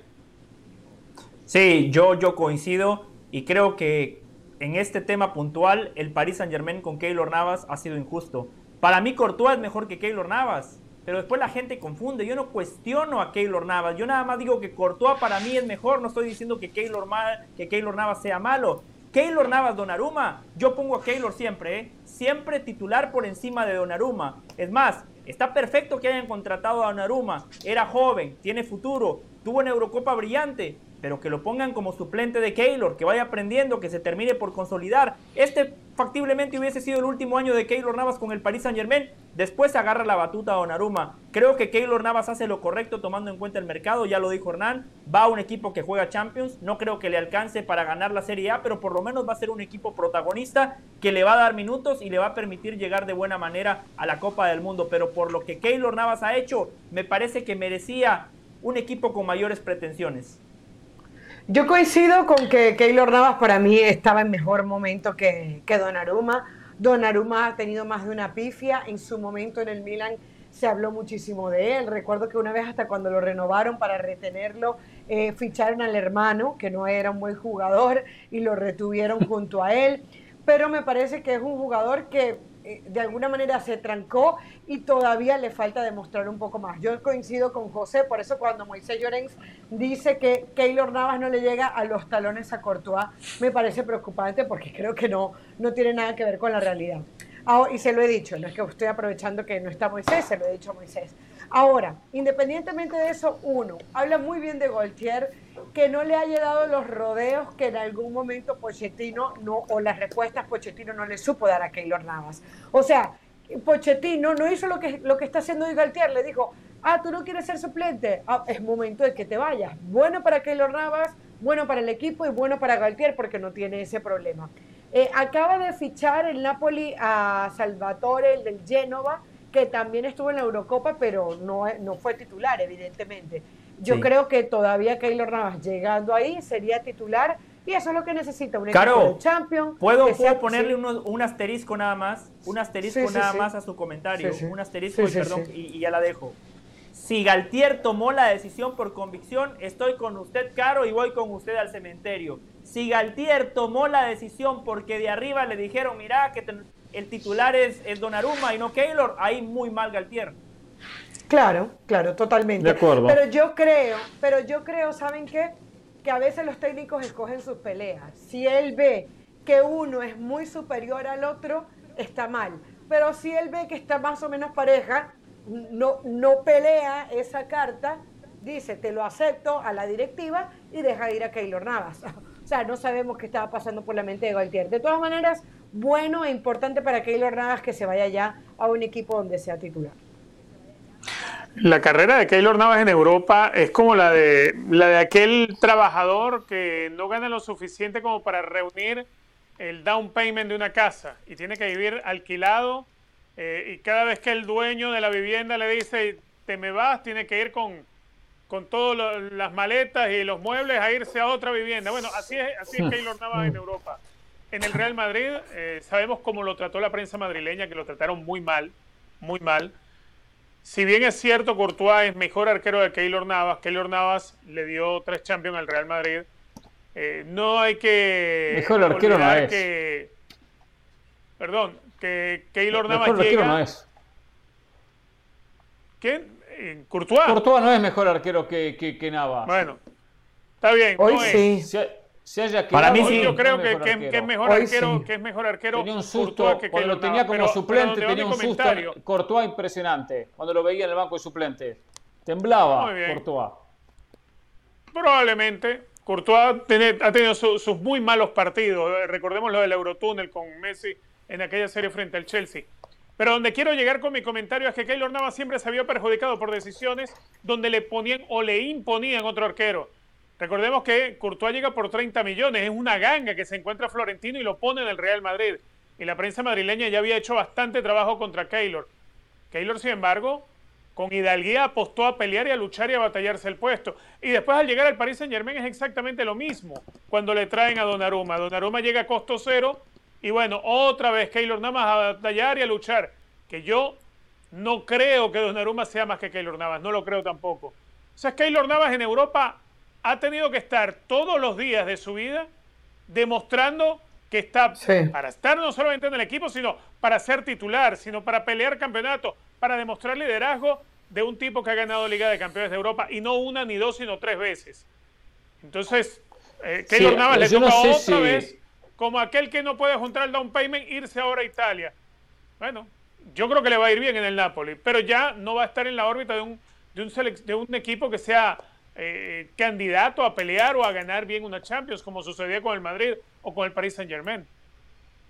Yo no sé si en el tema, de, como decía eh, Richard, no sé si es que no alcanza el down payment, porque ahorra mal o se gasta la plata o porque gana poco. Es decir, eh, la comparación. Si, es culpa, digo, si no, no, porque le suben el precio de la vivienda. Porque se va a casa Entiendo la comparación. de rico, pero yo lo que quiero decir, de en lo que quiere decir Richard, si es porque él hace mal las cosas o si porque tiene mala suerte. Me explico, porque si gano poco, bueno, gano poco y no me alcanza. o si es porque. Pero lo han ninguneado, Hernán, a él lo han se gasta la plata. Lo ninguneaban Eso en el. No, claro que sí. Pero ahí donde digo, Lo han ninguneado por culpa siempre. de él, o sea, ¿habrá, ¿habrá en la interna algo que le está fallando? ¿Habrá en la interna algo que él está haciendo de manera incorrecta? Porque es uno de los pocos arqueros de ese top 5 o top 10, si quieren, yo lo pondría en top 5, donde siempre al fin y al cabo se lo cuestiona o le ponen a alguien por encima. Entiendo que Siempre. Courtois, unos años más joven, salía libre, le costó muy poco al propio eh, Florentino, perfecto, está bien. Ahora se repite una historia muy similar en el, en el Paris Saint Germain. Entonces, Pero Keylor no tiene buena prensa en Europa. Él no tiene buena prensa en Pero Europa. Yo no creo si pasa solo por la prensa. Hay ¿Será otros que, que pueden que no tengan buena prensa, perfil? pero algo tienen que transmitir. De repente el bajo perfil, de repente el bajo perfil lo termina, lo termina sacando porque no ha desentonado. Puede ser. Cuando ataja, ataja bien. Cuando ataja, ataja bien. Pero bueno, habrá que ver entonces qué pasa ahora.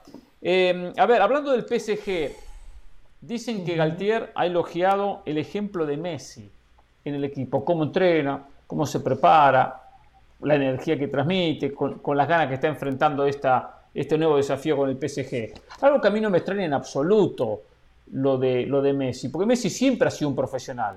Messi siempre se comportó muy bien y cuando tenía sus largas vacaciones porque no había Copa América no había partidos eliminatorios, él quería ir a jugar al fútbol. Y después se cansaba de estar paseando por el Mediterráneo con su esposa en barco. Uno dice, se cansaba así, pasaba una semana, dos semanas, 15 días, un mes y medio, y ya quería jugar al fútbol, porque él ama jugar al fútbol. A mí no me extraña en absoluto. Una, por la cuestión de la Copa del Mundo, porque viene el Mundial y quiere llegar bien preparado. Segundo, porque él sabe que el torneo pasado llegó por las cuestiones que todos conocemos, que no dependían de él, llegó malas condiciones y tuvo una mala temporada y quiere la revancha. Mala temporada porque pensaba hacerla en un equipo y la terminó haciendo en otro, porque cuando, cuando llegó ya había comenzado la pretemporada, porque después tuvo muchos partidos con la selección argentina, porque tuvo el COVID y hasta algunos problemas físicos. Entonces arrancó con desventaja. Lo que dice Galtier no me sorprende en absoluto. Ahora, también entiendo que Galtier, capaz que hay otros compañeros que también se están sacrificando tanto como Messi. Lo que quiere Galtier, tenerlo contento a Messi. Sabe que tener contento a Messi es una ventaja, ¿eh? Una ventaja a la hora de eh, eh, que, el, que, el, equipo rinda.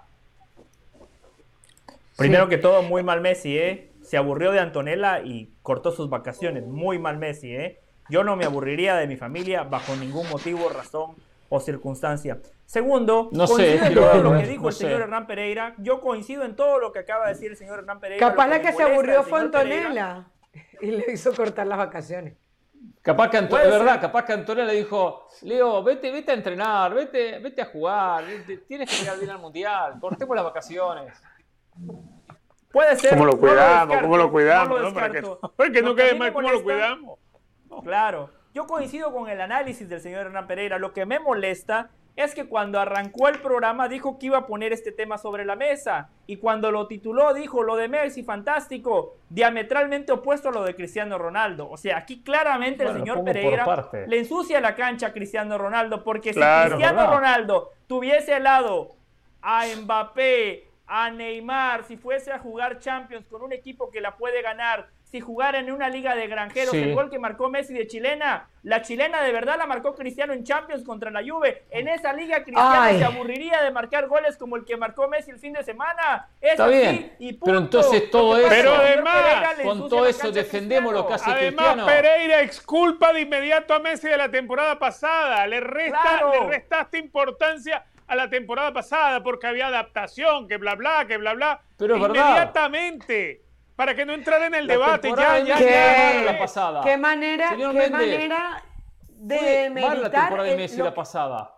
No, no, no, pero, pero Hernán, te estás dando cuenta, te estás dando cuenta como estamos hablando de las palabras de Galtier hacia Messi Sí. y enseguida la chilena, Manchester United, quienes rodean Exacto. a Cristiano Ronaldo. es- Cristiano Ronaldo en Pero este es que quien trajo a Cristiano problema Ronaldo. Salieron los de Manchester Cristiano no tiene nada Lovers. que ver Messi. Los ¿Perdón? cristianos lovers salieron en el programa. Molestos, molestos. Exacto. Lo de, lo de Pero si Cristiano. usted es el que trajo a Cristiano Valle, al, al- al tema desde el arranque del programa, nadie lo ha no es traído. un invento usted. mío. No es un invento mío que Cristiano hoy está mal visto en el vestuario. Que el vestuario no lo Pero soporta. está mal visto en el que vestuario o el no que está mal visto o el que está mal visto es Ten Hag. Porque a mí me parece que es al revés. Es al que no quiere en el Sí. vestuario. Porque no quiere A él no lo quieren en el equipo. porque no Y quiere ha jugar en el misma equipo. situación en todos los equipos que ha estado, ¿no? Porque como es un tipo tan, es un Bueno. tipejo, no es un tipo, es un tipejo, un mal profesional, ¿no? No, no, Eso es lo que usted no es un mal profesional.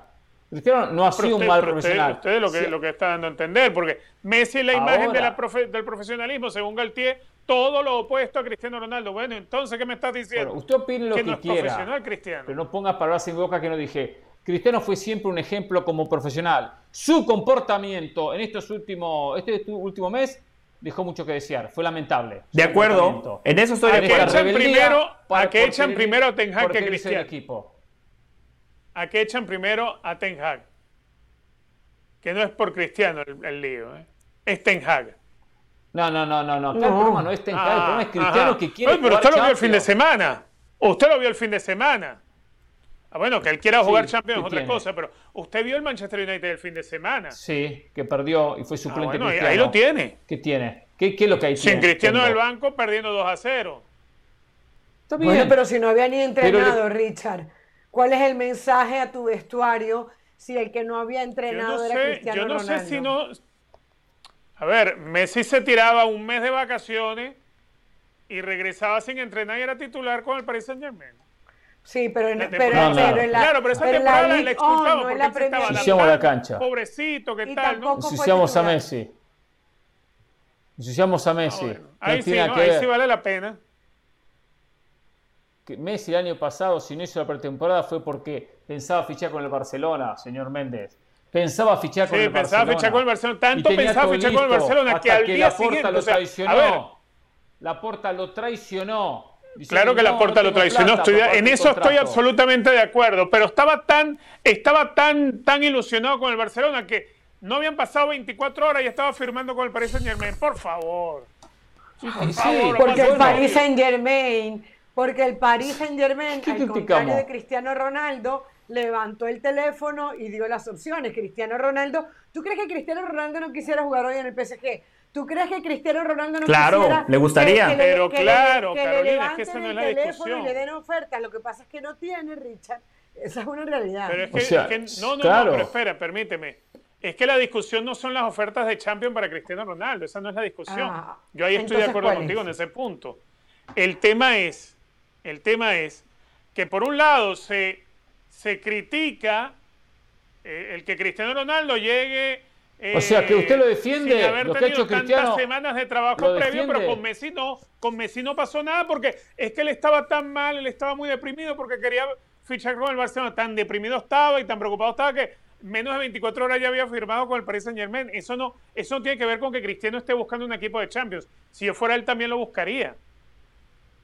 Está bien. Pero sin darle la espalda a los compañeros, Richard. Siendo solidario con una Claro. causa donde el equipo no logró clasificar a Champions. Perfecto, me quedo en el United, juguemos la Europa League y tratemos de ganar la Europa League y clasificar No la sé si- a No, ver. Me bajo del barco, me quiero ir. Yo con estos compañeros no, no quiero, no quiero jugar, no tienen nivel para No, jugar. no, pero es que eso, eso, O sea, eso, esa es la actitud. eso no tiene nada que ver Esa es con la lo que actitud de Cristiano hablando, que- Ronaldo. es que abra me los ojos, señor Richard, que sáquese un poco la que ver. camiseta. Sáquese la camiseta del ¿Cómo Madrid, todavía siguen siendo Pero Richard, las viudas de Cristiano. Richard, José. Lo que, lo que yo ¿quién no puedo permitir es que la gente tenga que ser eh, el ¿Quién lover o hater de un jugador. Eso, eso no tiene ¿Quién- ciencia. Una, una pregunta, ¿quién está siendo hoy más profesional? Que es la discusión. Messi, que Goltier habla y dice, me encanta cómo está, estrenando, cómo está entrenando, cómo se entrega en cada entrenamiento. O Ten Hag, que un día dice, es inaceptable lo de que Cristiano está haciendo y otro día dice, queremos contar con él. O sea, nadie pone en tela de juicio lo que ha hecho Cristiano Ronaldo. Es fantástico cómo se cuida, fantástico cómo se cuida, pero Cristiano Ronaldo hoy no ha tomado la mejor decisión. Cristiano Ronaldo hoy ha dejado de hacer pretemporada con su equipo, Claro. ha tenido problemas familiares para poder La mejor decisión es salir a buscar su mejor futuro y su mejor futuro es ir a Liga de Campeones de Europa. Eso es que eso no puede ser discutible. El que el que él quiere un nivel de competencia superior al que está.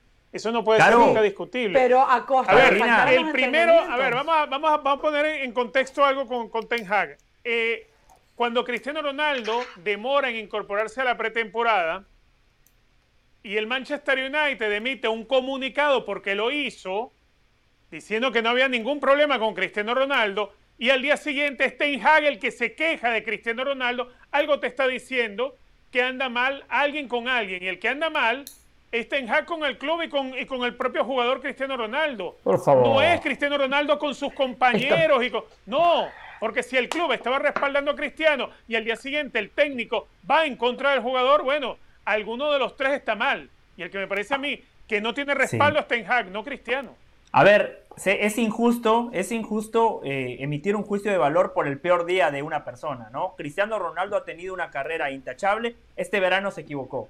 No haberse presentado en la pretemporada en tiempo y forma, error. Haber seguido de la cancha en el entretiempo, en el amistoso contra el Rayo Vallecano, error. Ahora decir que, no, fue el único, no fue el único que se fue. Sí, sí, sí. No fue el único, eh, eh, fueron varios. Eso estuvo mal. Es, es, lo mismo de juzgar a Messi y decir Messi no tuvo compromiso con la selección argentina porque renunció después de aquella Copa América Centenario. No, renunció en un momento de calentura. No, pero no tiene nada que ver. la selección de Portugal. Ojo, una cosita, rápido, rapidito. Lo digo, Carolina, que sería injusto, sería injusto juzgar a Messi por ese episodio. Sería injusto eh, juzgar a Cristiano Ronaldo nada más por este episodio. Ojo, pero permíteme decir algo, permíteme decir algo.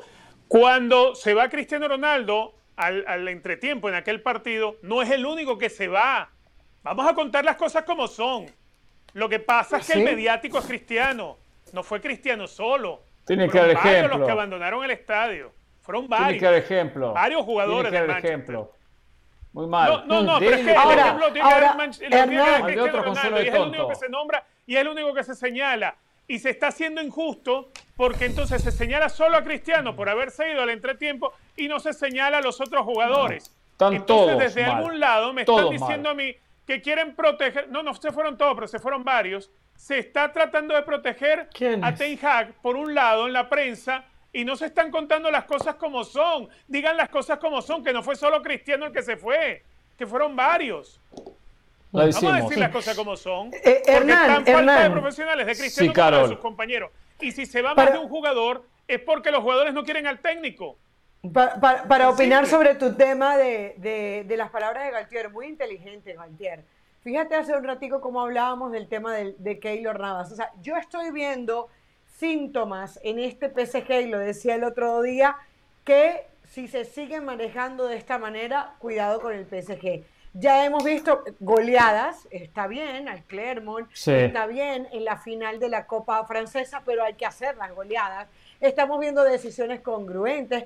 Estamos viendo a, un, a un Goltier que no comparó a Messi con Cristiano, pero que evidentemente no es tonto, que sabe hoy lo que se habla de Cristiano y él dijo, veo a un Messi comprometido en los entrenamientos y le está dando ese cariñito que Messi capaz no necesita, pero que no le viene de más. Entonces yo estoy viendo cosas pequeños síntomas en el PSG. O sea, ya lo pone ahora entre, entre los cinco favoritos para ganar la Champions, porque hace dos semanas. el Paris Saint No, no, a ver. Claro que está entre los favoritos. No, sé. Claro que está entre los favoritos para ganar la Champions. Carolina, Carolina no, lo puso, Hernán. Carolina no puso bueno, a Paris Saint Germain. Bueno, porque, porque había Ella dice, ahora veo síntomas. Le pregunto, ahora lo pone entre los cinco favoritos a, o no. A ver, hay una realidad. Cambia la noticia. Tú sabes que cambia la noticia. Tú Por sabes eso le pregunto. Tú sabes, no, todavía no lo voy a meter en ese grupo pero ya te estoy ah. diciendo que veo, que veo síntomas de que ese PSG incongruente, que solamente compraba barajitas, que Leonardo tomaba malas decisiones y no está hoy más porque está Campos, que antes era Pochettino que parece que se dejaba manejar ciertas cosas y hoy está un Galtier que parece que es más concienzudo, me da muestras de que este PSG tendríamos que darle una oportunidad. ¿Que ya es favorito? No. ¿Que por dos partidos es favorito? No pero estoy hablando de una realidad que es la que te acabo de comentar. Claro. Solo le pregunto a Carolina, porque no estuve en ese programa, en esta de, la rotación Osorio, no estuve cuando Carolina parece que opinó sobre el PSG. ¿No lo pone como favorito el PSG? para la Champions. no lo puse entre el gran favorito, ¿no? En el grupo. Entre los cinco primeros. No Ninguno de nosotros lo, puso. Entre los cinco primeros. yo sí, yo sí lo puse. Yo sí lo puse. Yo sí lo puse.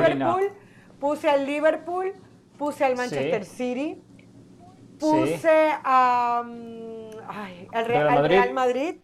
al Bayern Múnich y puse al Chelsea de último. Al Chelsea lo puse de último. No, yo sí, sí lo pongo, pero bueno, en el grupo no tendré que analizar profundamente, pero sí lo pongo del Chelsea, al PSG. en ese eh, en el grupo de favoritos. Sí, lo pongo. En el ¿Quién grupo por usted? favoritos. Eh, no sé, después tendría que analizar, ¿no? Por supuesto, las posiciones. Quizá lo sacaría al Chelsea, ¿no? Pondría sexto al Chelsea, no sé. Pero sí, es un equipo que, que, que con el plantel que tiene hay que ponerlo como favorito. Eh, es verdad Pero- que perdió con el Madrid, pero hizo una gran serie y en la Champions anterior había llegado a la final. ¿Verdad? Con otro técnico y algún que otro jugador diferente, ¿no? Pero verdad Hernán, no, hay mucho para analizar. Hernán, yo entiendo, yo sí. entiendo que usted quiere tomarse el tiempo, pero es muy sencillo. Fíjese, haga este ejercicio muy simple. Manchester City Sí. y Liverpool, los dos equipos que vienen dominando la Premier. Sí, el Liverpool sí. que llegó a la final de la temporada pasada, Sí. el City que constantemente llega a semifinales, a esos dos hay que ponerlos. Al Real Madrid Sí. hay que ponerlo siempre, porque Sí. es un animal de competencia. Tiene que poner al Paris Saint Germain por Messi, Neymar, Sí. Mbappé, y tiene que poner al Bayern Múnich. Es muy sencillo, sí. Hernán Pereira. Yo no sé por qué Caro dejó fuera el Paris Saint Germain, es muy sencillo. muy Bueno, simple. Recuerdo que en ese momento, perdón, perdón, pero recuerdo que en ese momento que hicimos el ejercicio, todavía Galtier no era el técnico. No, era, No, estaba ya por ser era. anunciado. Ya era, Caro, ya era. Estaba por ser anunciado, pero no era todavía. Mire, con y Está sin igual- Galtier, igual- yo estoy de acuerdo con Caro. partidos, con y sí. sin Galtier no es favorito. ¿Cómo? Con, con Con o sin, y sin o- o- Galtier no es favorito Sí. del Paris Saint Germain. Estoy totalmente de acuerdo con Caro, totalmente de acuerdo. No es favorito. No, está, está en, en el grupo el favorito. No el gran Bueno, favorito, pero Caro está no en el está grupo el segura, ¿eh? No diga totalmente de acuerdo con Caro, ¿eh? Caro no está favorito, segura. favorito hacer el ridículo otra vez, eso sí. Ah, No, no, no. Vamos a ver, No, vamos a ver así, que pasa. Richard. Pero bueno.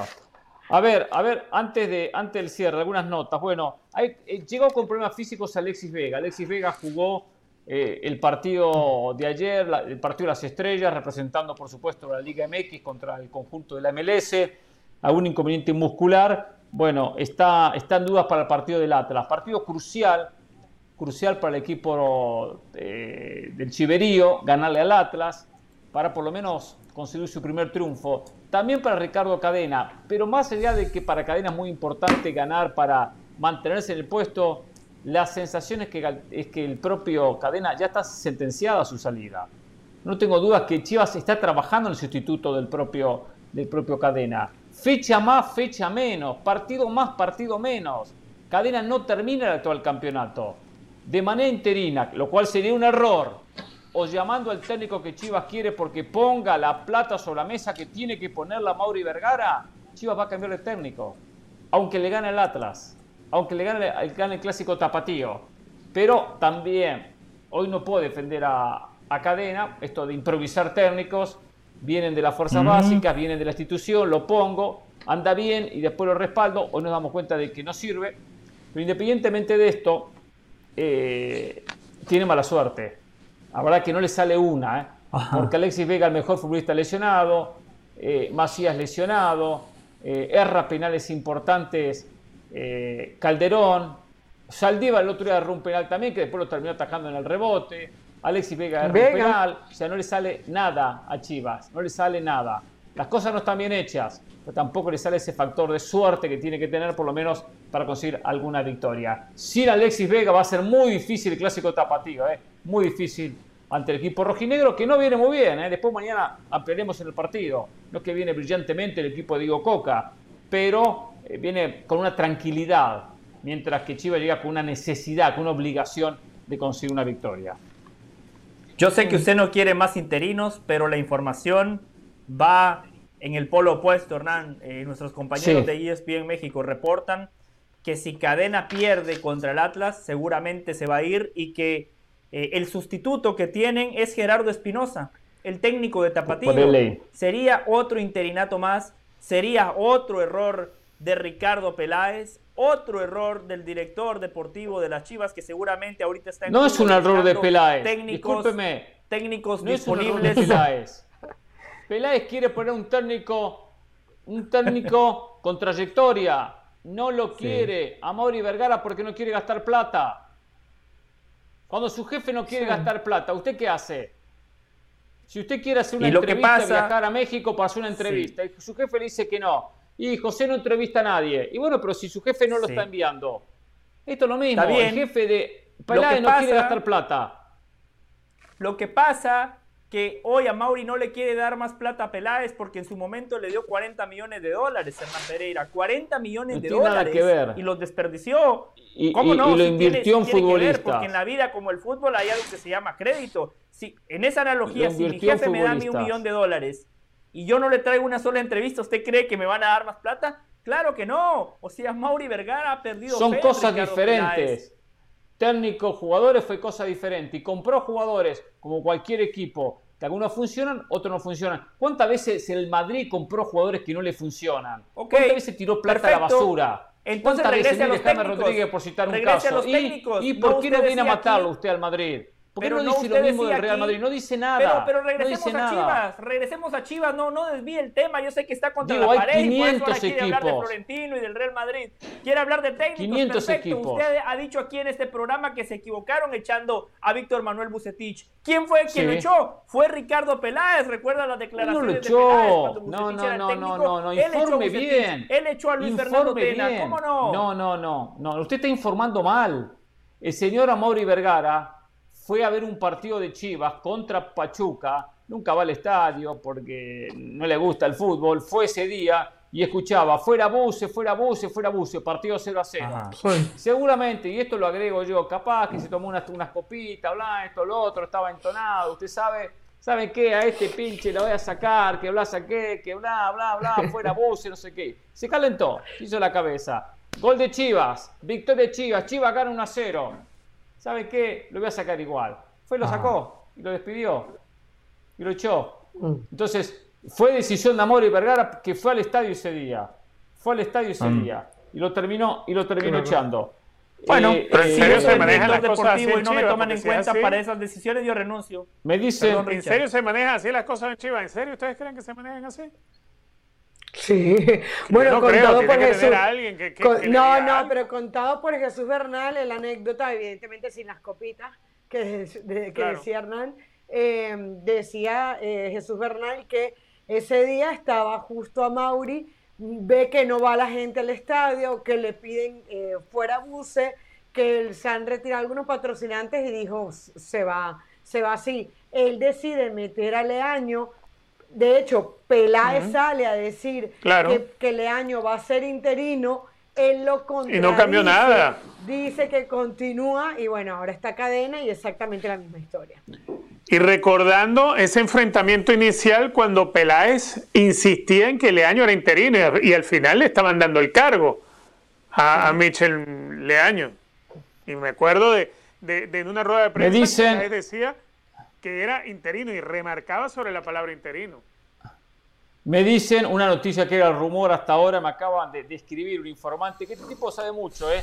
Este tipo sabe mucho y cuando es de Uruguay sabe muchísimo, ¿eh? Tiene muchos contactos. Un amigo mío, que hasta, hasta maneja algún que otro futbolista, me acaba de escribir. Dice, Hernán, me pone, la llegada de Brian Rodríguez al América está por definirse en las próximas horas. Está Epa. por definirse en las próximas horas. Me acaba, me acaba de escribir. Me puso, te doy la exclusiva, Wow. un abrazo, abrazo, gracias, saludos para él.